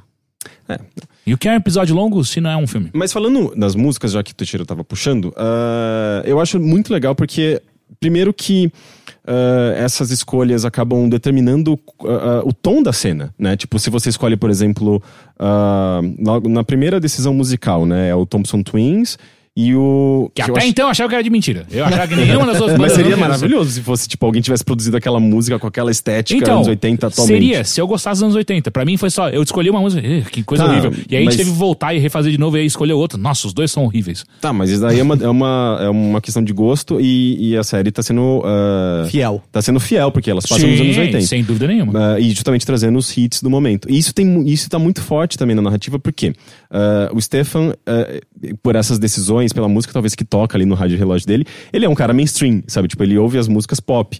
Ah, o- a segunda opção ali, depois do Thompson Twins é uma coletânea chamada Now Sim. To. E eu até achei, achei Bateu uma estranha. coisa muito. Você tem uma coletânea, cara. que que é? Não. Sim, e eu achei, eu, na verdade eu achei estranho porque eu não conhecia esse Now 2. Depois eu fui ver, é uma coletânea que fez muito sucesso no Reino Unido chamada uh, Now That's What I Call Music. Uhum. E, e, essa daí era, o- era a segunda, o segundo volume, que tinha Eurythmics, que é o que toca se você escolhe essa. Eh, faz essa escolha. Posso só fazer um adendo? E- ah. Na hora que você vai fazer essa escolha, ele te dá a escolha da banda. Qual que é o, o nome da É, outra? Thompson Twins. Thompson Twins. E a outra escolha é Agora 2. Agora dois, que é o Now 2. Exato. E aí eu fiquei, ué, por que, que é um negócio chama Ágora? eu falei, eu não quero escolher Ágora, acho, acho que vai ser chato, daí eu escolhi o outro. Então, mas eu fiquei muito confuso mesmo, porque de repente toca Rhythms. E eu fiquei, ué, tá errado. Isso daqui é o Rhythms, não é agora dois. Mas Mas, é uma porque é uma coletânea. Agora. E, pra ser justo, nos anos 80 eu lembro que meus pais compravam coletâneas, era uma coisa mais comum, até porque você não tinha como baixar a música em casa. Exato. E, E, e muitas vezes. E, e eu acho muito legal como ele traz muito sobre o- a maneira como a gente consumia música nos anos 80. Porque a gente não tinha eh, maneira de conhecer novas bandas, a gente não tinha Spotify, eh, a, a música era comprada fisicamente. Aquilo que o A- Colin faz, que fez é uma coisa muito comum de uma vai pessoa lá- falar, cara, ouvi isso. Ele, exato, e é muito legal que ele só faz isso porque o Colin pergunta, né? Tipo, que música que você ouve, assim, pra entrar no flow, né? Pra, pra se inspirar. E ele fala, tipo, ele inclusive fala. Agora a- dois. a- agora dois. Não, ele fala coletâneas, se você escolhe o Now 2, ou ele fala Thompson Twins, se você escolhe Thompson Twins, né? Então a, a- tem Cara, uma. eu perdi toda uma parte musical, porque pra mim era inventado, então quando ele fala Thompson, eu já tava só apagando. Tipo, ah, foda-se, sei lá o que ele tá escolhendo. Caguei. E daí ele vai lá e faz essa lista, que aparece numa, numa próxima cena quando ele vai na loja comprar o disco, que já é outro aspecto que também morreu praticamente, né? Ninguém mais vai a uma loja Como comprar assim, música. praticamente? Você me fala uma loja de discos que tem. De, de disco não, de CDs. Não, é que ainda existe. Na, Tem- no Eldorado é tem muito loja de raro. CD. É, ainda existe. É muito raro. Não, é muito raro, mas ainda existe. Mas é por isso que eu falei, praticamente morreu. E, e ele puxa uma outra coisa que isso a gente pergunta também, que acaba sendo nostálgico, que na loja de disco tem coisas de computador à venda, tem Sim. softwares. E eu vou chutar que boa parte das pessoas nos ouvindo nunca teve. Era muito gostoso ir em loja de PC, que tinha de Ah, sim. software a jogos e as caixas gigantes que acaba tendo ali. Era maravilhoso, era uma experiência incrível. Eu comprei Mac War só por conta da, da caixa. Eu E comprei point and- vários point and clicks por conta das caixas só. Hã? Uhum. A fisicalidade era uma coisa muito presente nos anos 80, 90, até 2000. Hoje né? é tudo etéreo. É, e conforme o mundo foi deixando de ser analógico, foi se tornando mais digital, a gente foi perdendo essa fisicalidade. E então muito do que ele tá mostrando ali é uma coisa que eu acho que é muito bem representado, Sim. né? A maneira como a gente consumia música, a, a gente tinha que se, se, eh, locomover até a, lo- a loja, eh, vasculhar ali nas gavetinhas os discos, que é uma experiência que sabe, tipo, não- sem querer ser nostálgico, mas tem seu valor, sabe? Tipo, de você ver a, a, a arte ali naquele disco e poder escolher entre um ou outro que tá na sua mão, sabe? É muito diferente de você ter acesso a milhões de artistas e descobrir a partir de um, de um algoritmo super inteligente que vai conectar com outros artistas. A maneira como a gente consome música é totalmente diferente. Eu não tô dizendo que é pior ou melhor, mas acho que é saudoso pra gente porque era uma experiência muito definidora, né? Todo mundo tem provavelmente a história de um dia que entrou na loja e comprou na... Comigo já foi CD, não, não vinil, mas... O primeiro CD? Não, que você vai e compra um CD muito na sorte e é uma coisa incrível. Eu lembro do coisa... primeiro CD que eu comprei com meu próprio dinheiro, que Qual? foi For No Blondes. For Non Blondes é pop da época, né? Sim, Dos anos 90. sim, o sim. meu primeiro que eu comprei com meu dinheiro foi o... Do Cardigans, que tem o My Favorite Game. Boa, que é, também um era... hit da época, né? Eh, e, a- e o- e o que eu acho mais legal é que até então a trilha sonora é uma representação. ah, eh, é a característica do Stefan ainda, né? Tipo, a trilha sonora ela, ela, ela representa o Stefan. E a partir do momento que o Colin escreve ah, a listinha de sugestões de músicas pro, pro Stefan, ah, o, o, Colin, de alguma forma, musicalmente ele está mais presente na série, porque a, a música acaba se- sendo reflexo muito mais dele.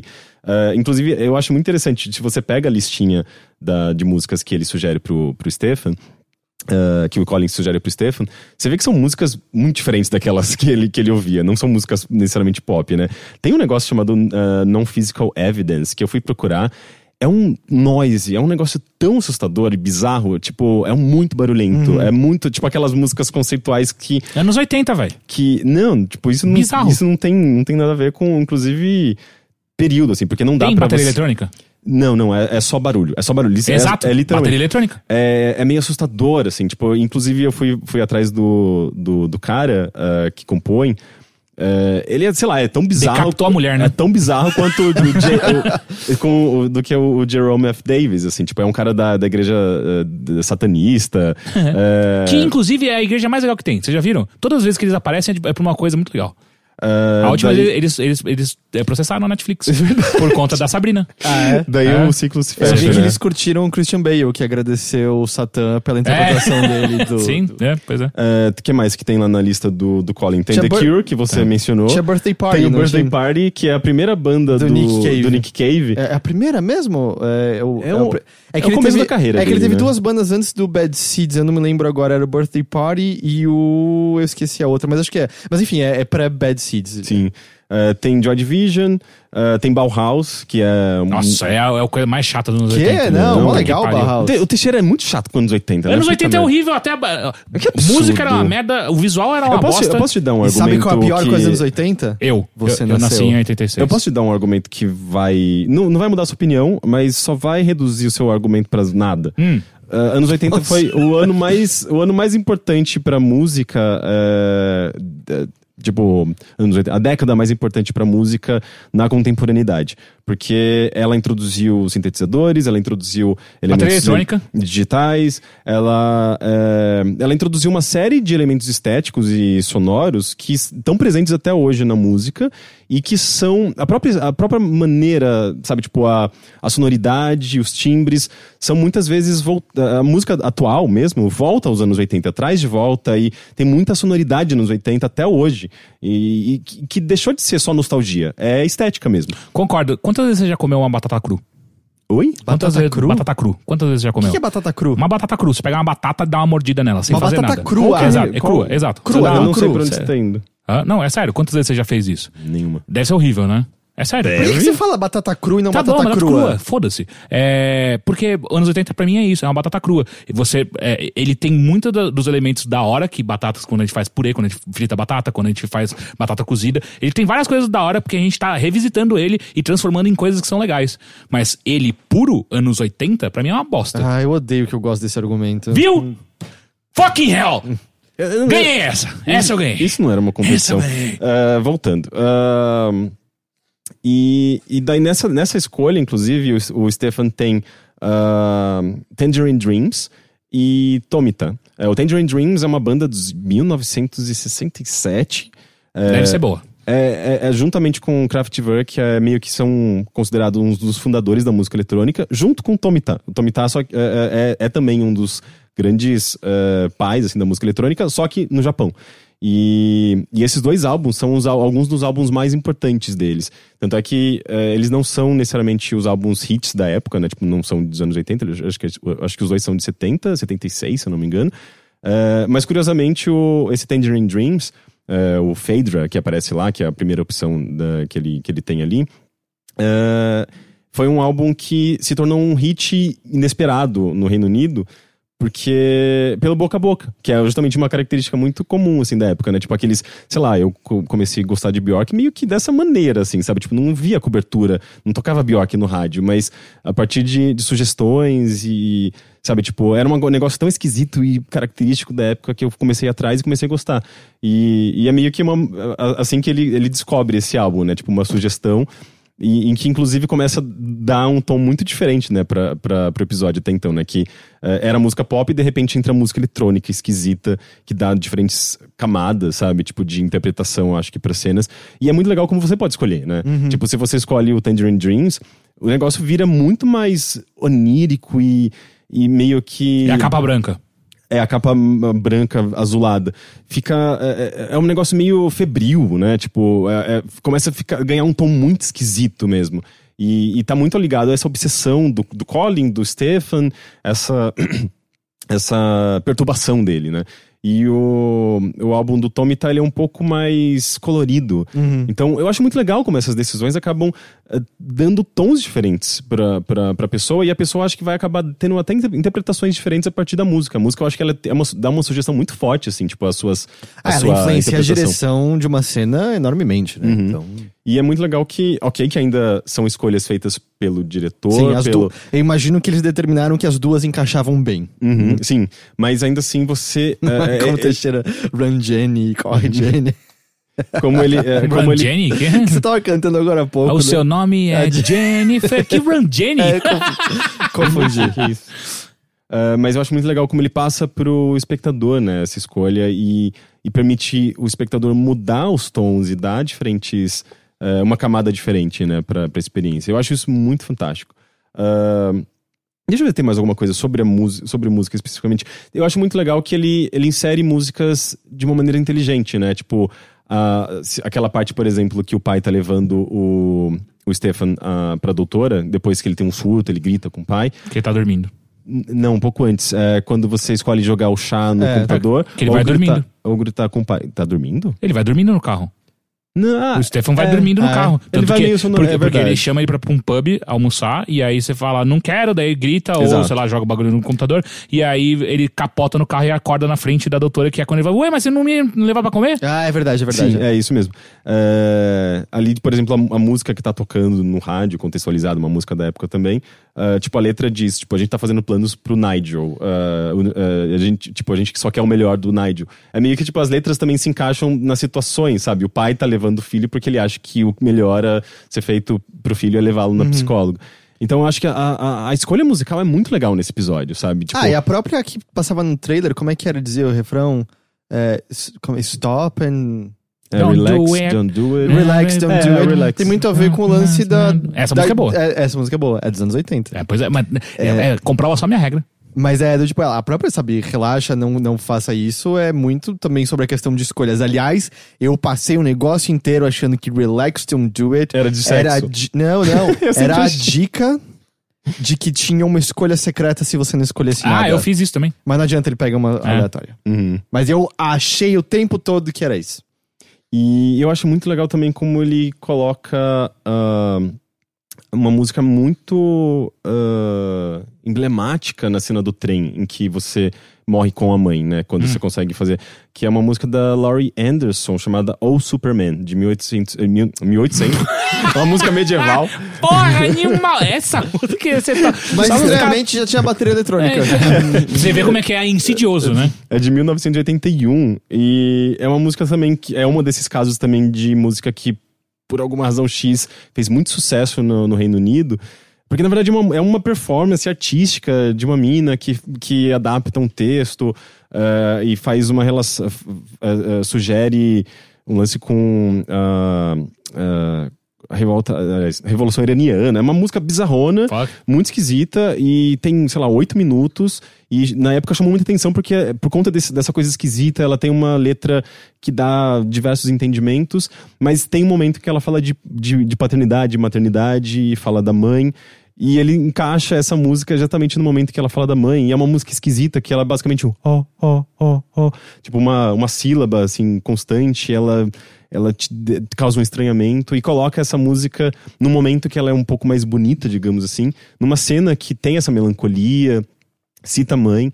Então, pra mim, é outra escolha fantástica, assim, tipo, de música naquele momento que capta muito bem. É a estranheza também daquela cena, tipo, envolve uma morte no passado que se reflete no futuro. Ah, enfim, é só deixando, tipo, eh, mostrando, acho que como é bem escolhido, sabe? Uhum. Essa parte da, da, da sonorização.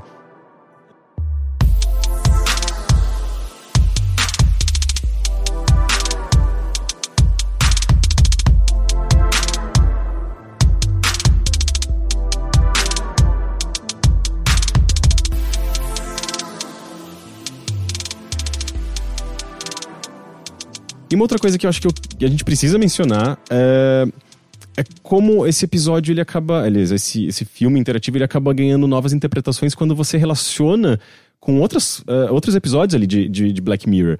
Eh, especialmente com os símbolos que você tem pelo cenário. O cenário, eh, eu acho que se você presta atenção, você tem div- diversas dicas de, eh, de como ele pode se conectar a, outras, eh, a outros entendimentos, a outra- outras coisas que estão presentes na série. Um que E- eu tinha mencionado, né, até ali atrás, porque o, o símbolo de White Bear tá muito presente, que é o símbolo Da ramificação. das ramificações. Que é onde o cara fica piroca da que cabeça é e mata a mulher. Fica a Uhum. piroca da cabeça, que tá em todo lugar, tá, tipo, desde pichado nas placas. Eu vi a, a Letícia, que já gravou com a gente várias coisas no Overloader, do Dropando Ideias, ela até ela tinha visto no Twitter que o formato da casa do Stefan se você pegar os espaços que não tem janelas, é o símbolo Sim. do, do White. Inicialmente eu achei que era. é, Eu falei, isso É uma, referência- coisa estranha, né? Quando você É, olha. Eu, eu ficava. Isso é uma referência a Tetris, mas depois eu perce- percebi que se você preencher os espaços, meio que vira o símbolo. E o grande coisa que ah, o que todo mundo interpreta Por dentro como- ou por fora por da casa? fora, Por por fora. fora. As A maneira janelas. como as janelas ficam, o espaço sem janela faz o, os, Entendi. ah, o que que é aquilo? É um A bifurcação. é o, o negócio que mata Space Invader, não sei. É como se fosse um. É um garfo sem um dedo- É dente. tipo um tridente. Um tridente É o invertido. do dente. É duodente. É um dudente. E, e aí, enfim, a interpretação que as pessoas têm feito no episódio White Bear, spoilers do episódio White Bear, é que a gente tá vendo uma moça que tá sendo perseguida por umas coisas estranhas e tem um monte de gente filmando ela com o celular e nunca interagindo com ela. E a gente descobre que, na verdade, aquilo era uma punição recorrente por conta de um crime que ela cometeu. Ao final, a memória dela é apagada pra ela recomeçar tudo de novo e sofrer novamente. E nós, espectadores, nos deleitarmos com o sofrimento alheio de um criminoso. O que algumas pessoas interpretam é que o Stefan tá numa realidade similar. Porque independente do que ele faça, tem horas que ele morre, tem horas que ele mata pessoas e é preso, e ele vive essa realidade até a morte, seja. Eu vou presumir que é de velhice dele na cadeia ou por conta de alguma outra coisa. é, ele recomeça tudo isso sempre. Eu acho que encaixa, acho que tem uma diferença, que é que escolhas passadas suas, volta e meia, aparecem como sabor nessa nova realidade. É uma coisa, aliás, que eu diria que foi muito melhor feita, mas a complexidade também é muito maior, num jogo chamado Undertale, no qual literalmente todas as suas escolhas são refletidas em. Oh, vai, então, não vou dizer literalmente, mas todas a- as suas escolhas são refletidas em atitudes dos personagens e lembranças que eles têm de você em playthroughs subsequentes, ao ponto do jogo até mesmo lembrar se você apagou o jogo do computador ou não. Então é como se toda a realidade pela qual você passasse lembrasse das antigas e o Bandersnatch acaba fazendo isso. Como a gente mencionou mais cedo, o Colin. Eh, Se você. Eu até diria que é uma boa escolha. No começo você escolher trabalhar na empresa, quando você volta, o Colin já tá trazendo informações que você passou pra ele ali anteriormente, né? Então, Sim. ele é como se o lance de realidade paralela fosse independente, mas um tá alimentando o outro, ou é porque o Colin é um ser transdimensional, como você colocou. Uhum. Mas de qualquer forma, a- a- o elemento de punição parece existir ali, né? Porque ah, os finais mais concretos, digamos assim, ah, envolvem. ah, uns- envolve sofrimento, envolve alguma dor. A não ser que você, tipo, tem- tente. Isso que é interessante. Ah, ah, quanto mais humano você é, o final. mais chato é o final. E, mais, e menor é a nota. eh, que o jogo obtém né, no, no- no review. Quanto mais desumano e mais cruel e mais horrível, maior é a nota e mais interessante é o final. Porque, tipo, gera, digamos, reflexões mais interessantes. Um deles é o do livre-arbítrio, né? Tipo, que é o quando você corta o pai em, em picadinho. Pedacinhos. Que já tem o, for, for- o foreshadowing, né? Tipo, a antecipação que no começo da- do, do episódio o pai tá picando carne. Carne moída. E ele, o Stefan não gosta, né? Tem o lance do sangue. Então, e esse mas- daí gera o jogo perfeito, não é? É, já era o jogo perfeito e traz pra mim, eu acho que ah, em termos de conteúdo, assim, a, a coisa mais interessante do episódio, né, que é justamente essa, essa reflexão sobre livre-arbítrio, né? Ele fala, tipo, ah, ah, eu tive que eliminar algumas, algumas escolhas, mas eu consegui deixar o jogo mais redondinho possível porque eu causo a impressão de livre-arbítrio com as escolhas que eu se- ah, selecionei pro, pro, pro jogador. Ah, e- só que apesar disso, ah, eu que tô controlando, sabe? Eu que, que determino como que vai ser o final. E meio que ah, isso é um reflexo da, da, da sua experiência com o jogo também, né? Tipo, é o Charlie Brooker que tá escolhendo essas escolhas por você, sabe? A sensação de livre-arbítrio ali, de escolha, é, é- é- é ilusória, né? E, e o Colin também fala disso no, no lance do Pac-Man, daí a piração dele do, do Programming Control. Eu acho divertida essa, essa é, parte. é o momento ursal ali, né, do Colin. né? É um momento Mas só. eu total entendo, porque com aquele ácido na cabeça, meu Então, irmão. aqui a gente passou por cima. É, aquela cena é muito bonita. Aquela É cena é muito muito legal. legal. O olho dele derretendo. Nossa, é fantástico. é, aquela cena dá, faz você querer tomar um ácido. Mas é meio assustador. A Eu- gente já eu- passou por uma cena parecida eu e você e, e cara, é- É, eu não sei se eu, eu só quero saber dos detalhes. Não, você não quer saber dos detalhes. É, mas sim, essa cena é bem fantástica. E- Mas eu acho ela bem assustadora também. É, e uma outra coisa que. Ah, sim, eu, eu acho que uma coisa que você talvez não tenha mencionado nessa relação do White Bear e o Bandersnatch. Uh, a audiência, né? O público. O público uh, hum. participa da, da, da, punição. Ele tá e filmando. No caso, somos nós. Nós, nós somos o público, né? Eu acho fantástico se, mas, você, se você faz essa Mas tem um final que elimina a possibilidade de ser o White Bear, certo? É, o final acho... que você é, que você tenta pular da janela e não dá e você é visto como um ator, elimina a possibilidade de ser o White Bear. Mas aí, uh, eu acho que todos os finais são válidos. Eu acho que, na verdade, é o lance das realidades paralelas. Você tá criando diferentes realidades, diferentes interpretações. Tá vendo como é preguiçoso? Que daí eu consigo colocar qualquer outro eh, episódio de, de, Black, de, de Black Mirror dentro desse bagulho, porque não, são é não, só uma outra. Se você conseguir, legal, joga no Reddit e as pessoas vão pirar. É, então, eu, eu, eu, acho que esse tipo de coisa é uma das coisas que mais me incomoda, né? Essas coisas de do Zeitgeist, de todo mundo junto, vão dissecar até o mínimo detalhe, até a mínima vírgula disso aqui pra gente encontrar algum significado além mas é do que, tá, que é... é o metajogo, você não, não é obrigado a participar Eu sei que disso. você não é obrigado, mas eu acho que isso é, é, é, é, empobrece a arte. A única maneira de vencer, Teixeira... É não jogar. É não jogar. Exato. É, empobrece a arte. Eu tava vendo uh, hoje de manhã, tem, tem a ver, uh, eu tava vendo hoje de manhã, um aliás, ontem de noite, um vídeo da, pra Vanity Fair que o Jordan Peele fez uh, comentando teorias do Reddit sobre Get Out. Uh, o, vídeo, o vídeo, o filme Corra. E ele mesmo zoa. Porque as pessoas elas começam a pirar num nível que ele fala assim: Cara, vocês estão vendo. Às vezes um, um, um, um, um, cachimbo é só um cachimbo, sabe, uhum. cara? Tá, ah, tá tudo sim, bem. É, é, que são, são duas coisas, né? Interpretação é uma coisa, conversa sobre sim. é uma.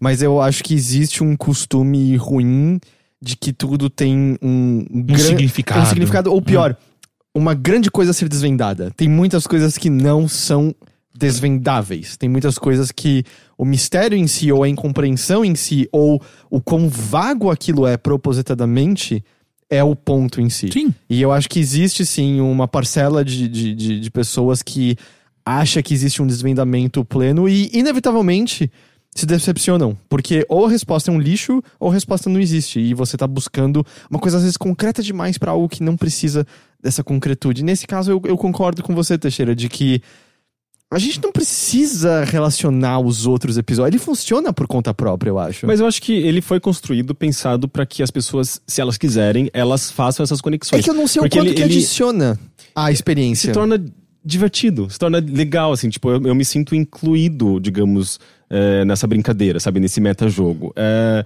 é, é um metajogo, sabe? Tipo, é uma, é uma participação coletiva de desvendamento, de, de compreensão, de interpretação.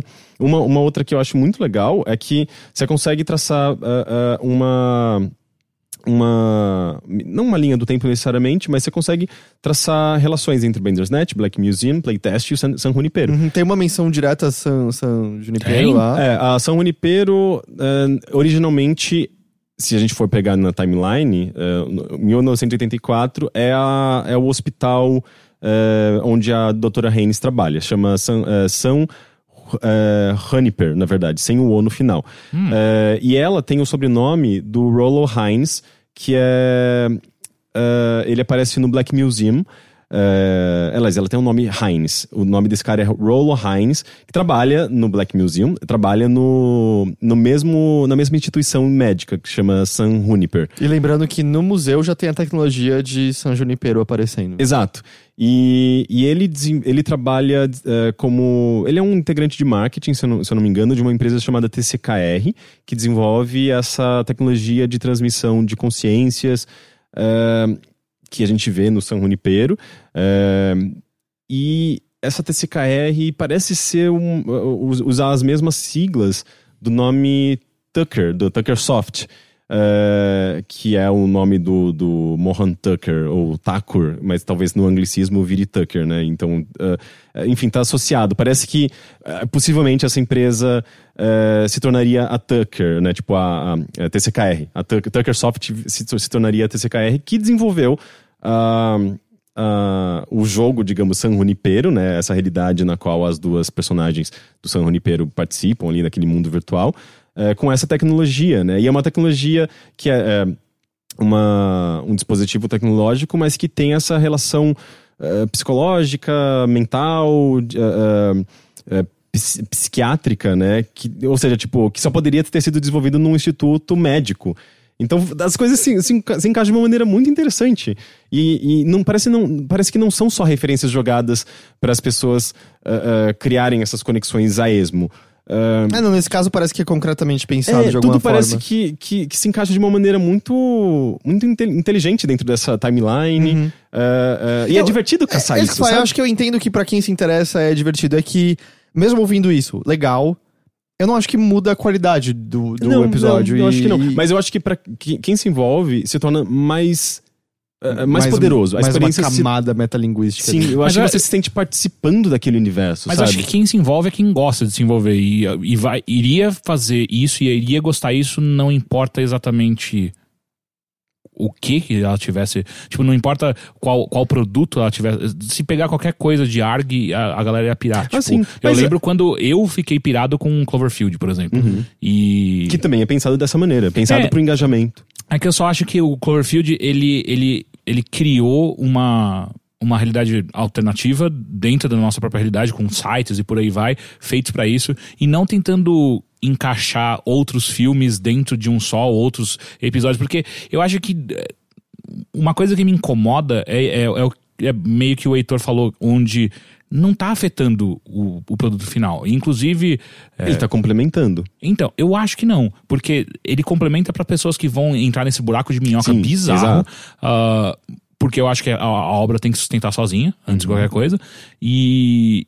Então eu não sei o quão o qual, de novo, pra mim parece meio preguiçoso, porque às vezes você vai ter que pular pra outra timeline. Não, mas é só uma timeline diferente. Não é só uma timeline diferente, é uma outra realidade. É, não, é que eu acho que pra, pra você, como você não, não digamos, está, está, você tá do lado de fora, então acho que você não vê a utilidade, parece inútil e tal. É mesmo, é mesmo, é muito parecido, por exemplo, com o pessoal que, sei lá, detestava Matrix porque não entendia, assim, tipo, não tava participando da, da Mas eu não participei, universo. eu não participei e o filme se sustenta Não, mas eu digo, tipo, o universo Matrix como um todo, assim, sei lá, tipo, a partir partir do segundo filme, ele já começa a fazer relação com Animatrix, começa Sim, a fazer relação com não, o jogo. E não, e é coincidentemente, fica, fica ruim. Mas eu não acho que fica um lixo por conta disso. Fica um Sim. lixo porque é ruim por conta do Mas, tipo, o primeiro filme, ele mostra o universo, tudo que você precisa saber de maneira... Aquele filme é fantástico até sim, hoje. Sim, mas uh, os outros são bastante odiados justamente porque uh, ele só pode ser... O terceiro filme, por exemplo, eu acho... É horroroso. Eu acho é meio horroroso. tosco, mas... Uh, é, um, ele, é um ele... episódio de Dragon Ball Z, porra. É, sim. Mas ele é, ele é bastante gostado justamente por quem participou dessa, desse universo. Quem entrou nos fóruns na época fórum, não tinha Reddit, não tinha rede social praticamente, né?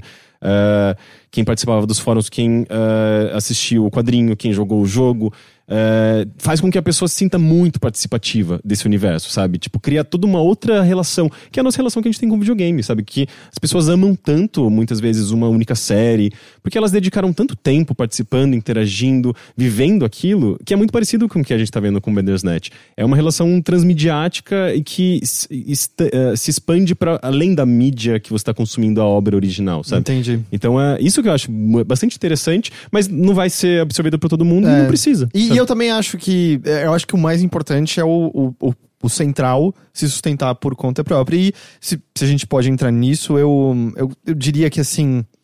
Eu me diverti assistindo. Eu, me, eu assisti junto com a Nina, a gente decidia o que, que a gente ia escolher lá. Eu fiz isso também. Eventualmente ele meio que me obrigou, como eu falei, a, a ver tudo, então eu acho que eu senti um pouquinho minhas escolhas apagadas, mas funciona pro que ele tá fazendo ali não foi tedioso o ato de assistir, não foi o, o, tedioso o ato de participar, e como a gente já falou, tem. Eu acho que cinematograficamente é muito legal, tem cenas individuais muito bonitas. Só achei que acabou e eu me senti meio. Meio perdido. Não, não perdido. Eu não, não me senti nem um pouco perdido. Eu só me senti meio. Ah, tá. É, tem vários finais e nenhuma conclusão. Eu acho que nada é concluído de maneira interessante ali. Ele é muito sobre a experiência do momento, mas eu não acho que eu tirei nada da experiência. E pode ser que seja porque eu jogue videogames com frequência, então a interatividade em si não é, vamos dizer, um ponto alto. A mecânica absurdo, em si não, é, não chama Mas eu, eu, sinto que a, a, ideia da metalinguagem, ela, ela tem um peso muito maior, né? Tipo, a experiência da metalinguagem, ela o, mindfuck ali é, é, é, é, o, é o foco. Uhum. Muito maior, muito mais do que alguma mensagem. Do que o roteiro em si. É, tipo, alguma conclusão, assim, que, tipo, que vai fazer você refletir. Só, Só essa que... parte, essa parte do livre-arbítrio, livre-arbítrio eu acho muito legal dentro daquele contexto. Uh, eu acho que é a minha conclusão favorita, que é o final mais horroroso de todos, Uhum. que ele pica o pai. Uh, Que é o que leva a filha, né, do Colin. Que à leva a filha, exatamente. Que tem. uh, é o final mais, mais mindfuck de todos. Uh, mas. É o mais próximo que eu chamaria de uma conclusão Uhum, mesmo. sim. Mas aí tá, você acha mindfuck o que ele faz? Porque assim, mindfuck, quando eu. E aí é uma, uma coisa minha. É, ele é uma coisa que vai realmente te chocar pra caralho. Em nenhum momento eu fiquei chocado. Eu fiquei só. Ah, olha só que inteligente. Ou então, olha que engraçadinho. O negócio da Netflix pra mim ai, que bobo. Nossa. E, e, e pra mim foi isso. O, o, o que me incomodou bastante nessa- nesse, nesse filme foi que a coisa que eu, que eu mais queria, quando ele me mostrou, eu mais queria ver, que ele aprofundasse, que é a questão do livre-arbítrio, de escolhas, e ficasse pirando naquela porra, sabe? Tipo, o que, que é escolher? O que, que, o que você acha que você O que você acha que você tem escolha, que você tem controle em cima? Ele passa rapidinho e foda-se. Mas esse final do, do, de cortar, picar o pai, eu acho ele bem, bem amarradinho, a maneira Não, como não, ele pode amarrar bem, mas só que ele não aprofunda numa questão que eu acho que é, tem ramificações incríveis e interessantíssimas pra gente abordar. Ele vai pra um lado onde. É só. é, é, você vai o mais absurdo possível. É que chega numa hora que, que vai indo só pro absurdo que me parece que é o chocar por chocar. Eu só vou fazer o mais bizarro ou levar o mais longe que eu conseguir possível agora e, e- e só vai indo. E pra mim é só, ah, agora você já me perdeu, cara. Entendi. E aí quando aparece a mulher e ela tá reprogramando o jogo, daí rola o bagulho de aparecer os, os, os Ah, é só símbolos tipo, pra o ela. ciclo se perpetuando. É, e aí é só tipo, ah, mano, que Mas é, eu- eu-. Eu, sei lá. eu achei, eu, achei, eu achei que as coisas se encaixaram bem. Tipo, não, não foi, não foi nem- nenhum salto, assim, tipo. é, aqu- aquele tipo de. Sei lá, filme ou série, qualquer coisa que justamente vai pelo absurdo e parece que qualquer momento pode acontecer qualquer coisa que é, se torna meio arbitrário, né? É, eu, também não, eu não senti eu não que chegou que nesse chegou nesse âmbito. ponto. Eu só. Se eu fosse colocar, é, eu, eu acho que eu senti falta de algum de algum elo emocional, de algum impacto emocional pra com as coisas ali acontecendo. Até porque é tudo sempre pra baixo, né? Vai ficando cada vez pior, mais, mais depressivo, mais esquisito. É porque eu acho que ele, ele acabou se limitando pela mecânica, saca? Tipo, é, me- o que me parece é que, ah, não sei se foi o Charlie Brooker ou se for ah, todo mundo envolvido no projeto, mas parece que se apaixonaram pela ideia de vamos fazer algo interativo e o E foco exa- é completamente na interação. Se exaure em si. Exato. E aí não aprofunda a história, não aprofunda pensamentos, não aprofunda ela emocional. E aí, pra mim, é. E eu acho que é- vem muito disso porque eu vi. a- eu assisti com a Bia e a Bia achou mó da hora. Ela tava se divertindo horrores em testar outras opções. Assim que deu a primeiro, o primeiro problema que a gente teve que voltar pro começo, eu levantei, eu falei, ó, cara, eu vou fazer outra coisa, valeu. Eu não. Porque pra mim já. Ah, não, agora é só chato. Eu já sei tudo que vai acontecer. Eu sabia de cor algumas palavras, alguma, algumas Ah, mas, frases. mas ali você poderia fazer um rumo completamente diferente. Então, e aí ela começou a fazer. Eu falei, ó, faz o seguinte: quando chegar alguma escolha que, a gente, que você for fazer diferente, me chama que eu quero Mas daí ver. você perdeu essa experiência de, de reparar nas coisas que inicialmente você não tinha Não, reparado. então, o que eu sinto é que eu comecei o episódio de novo, eu comecei eu comecei a ver esses foreshadowings acontecendo, e falei, ah, vai ser inteiro assim. Eu não tô com saco. Porque, de novo, Mas eu, não você- criei, eu não criei nenhum elo emocional com aquele negócio. Tipo, eu não me importava com o Colin, eu não me importava com o Stefan, eu não me importava com o pai do, do Stefan. Eu queria que todo mundo se fudesse. Nossa, tipo, mas eu não ligava at all pra nenhum personagem ali. Você, tava, você tava num bom dia? É, eu não- tava. não parecia. Eu tava ótimo. Eu tava muito de boa. Tipo, eu tinha acabado de jantar. É o melhor momento. melhor momento onde você quer me ver, me oferecer qualquer coisa é depois que eu jantei. É, eu, Até eu não, porque eu não ele- sou tão extremo. Eu, eu achei divertido o ato de participar. Sim. Eu só achei. A- Até a parte que ele, que ele ganha, digamos, uma, uma ideia de que ele tá sendo controlado, ele pergunta e você responde. Netflix, eu acho é. engraçado, divertidíssimo, assim, tipo, é um negócio que eu tô me sentindo participativo da experiência e a gente tá tendo uma relação eh, de cumplicidade. Eu tô tendo uma relação de cumplicidade com o personagem. Eu não me lembro de, de alguma coisa desse tipo, sabe? De ter consumido alguma coisa parecida. Mas é, se, eu, se eu pudesse só concluir o pensamento, é que eu voltaria para aquilo do começo, que pra mim o verdadeiro mérito, e esse não é meu argumento, é um argumento que o Yuri Arara, do Crunchyroll, fez no, no Twitter, muito bem explicado, que é. Eu não acho que é uma narrativa interativa particularmente boa. Porque eu acho que eu experienciei outras melhores. E se Ah, eu com puder- videogames, Com né? videogames. E se eu, sabe, Undertale faz essas ideias muito melhores. Eu acho que até o Tale fez coisas muito melhores.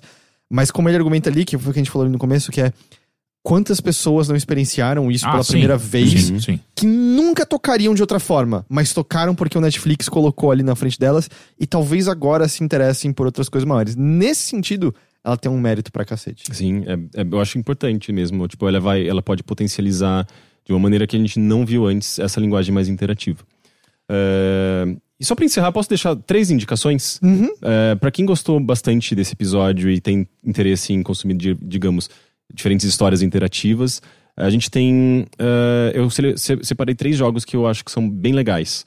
É, o primeiro é Her Story, é, Her Story, História dela, é, que é um, um jogo é, bem simples, né? Você basicamente tem vídeos e você des- descobre, meio que interpreta, entende uma história, vai encaixando esses quebra-cabeças até- você entender essa história a partir de diferentes vídeos. Precisa só saber falar inglês pra aproveitar.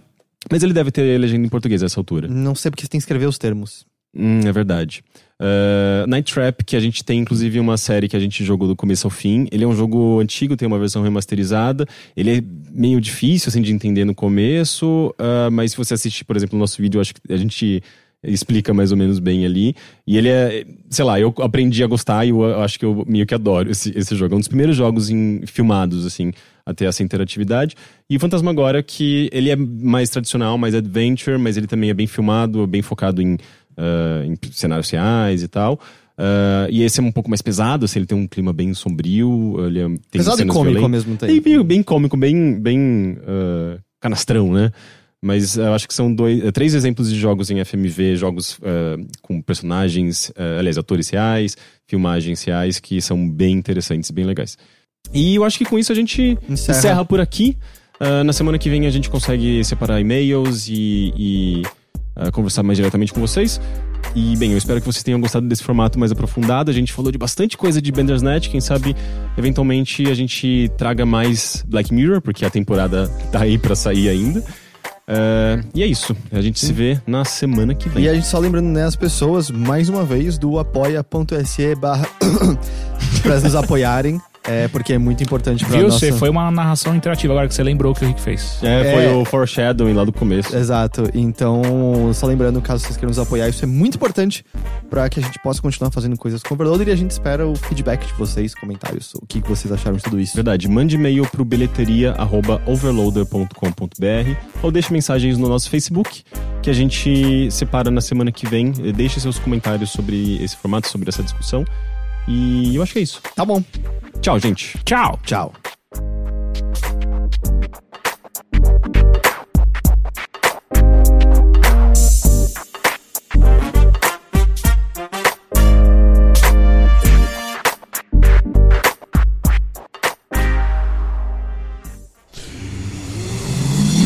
Half-Death.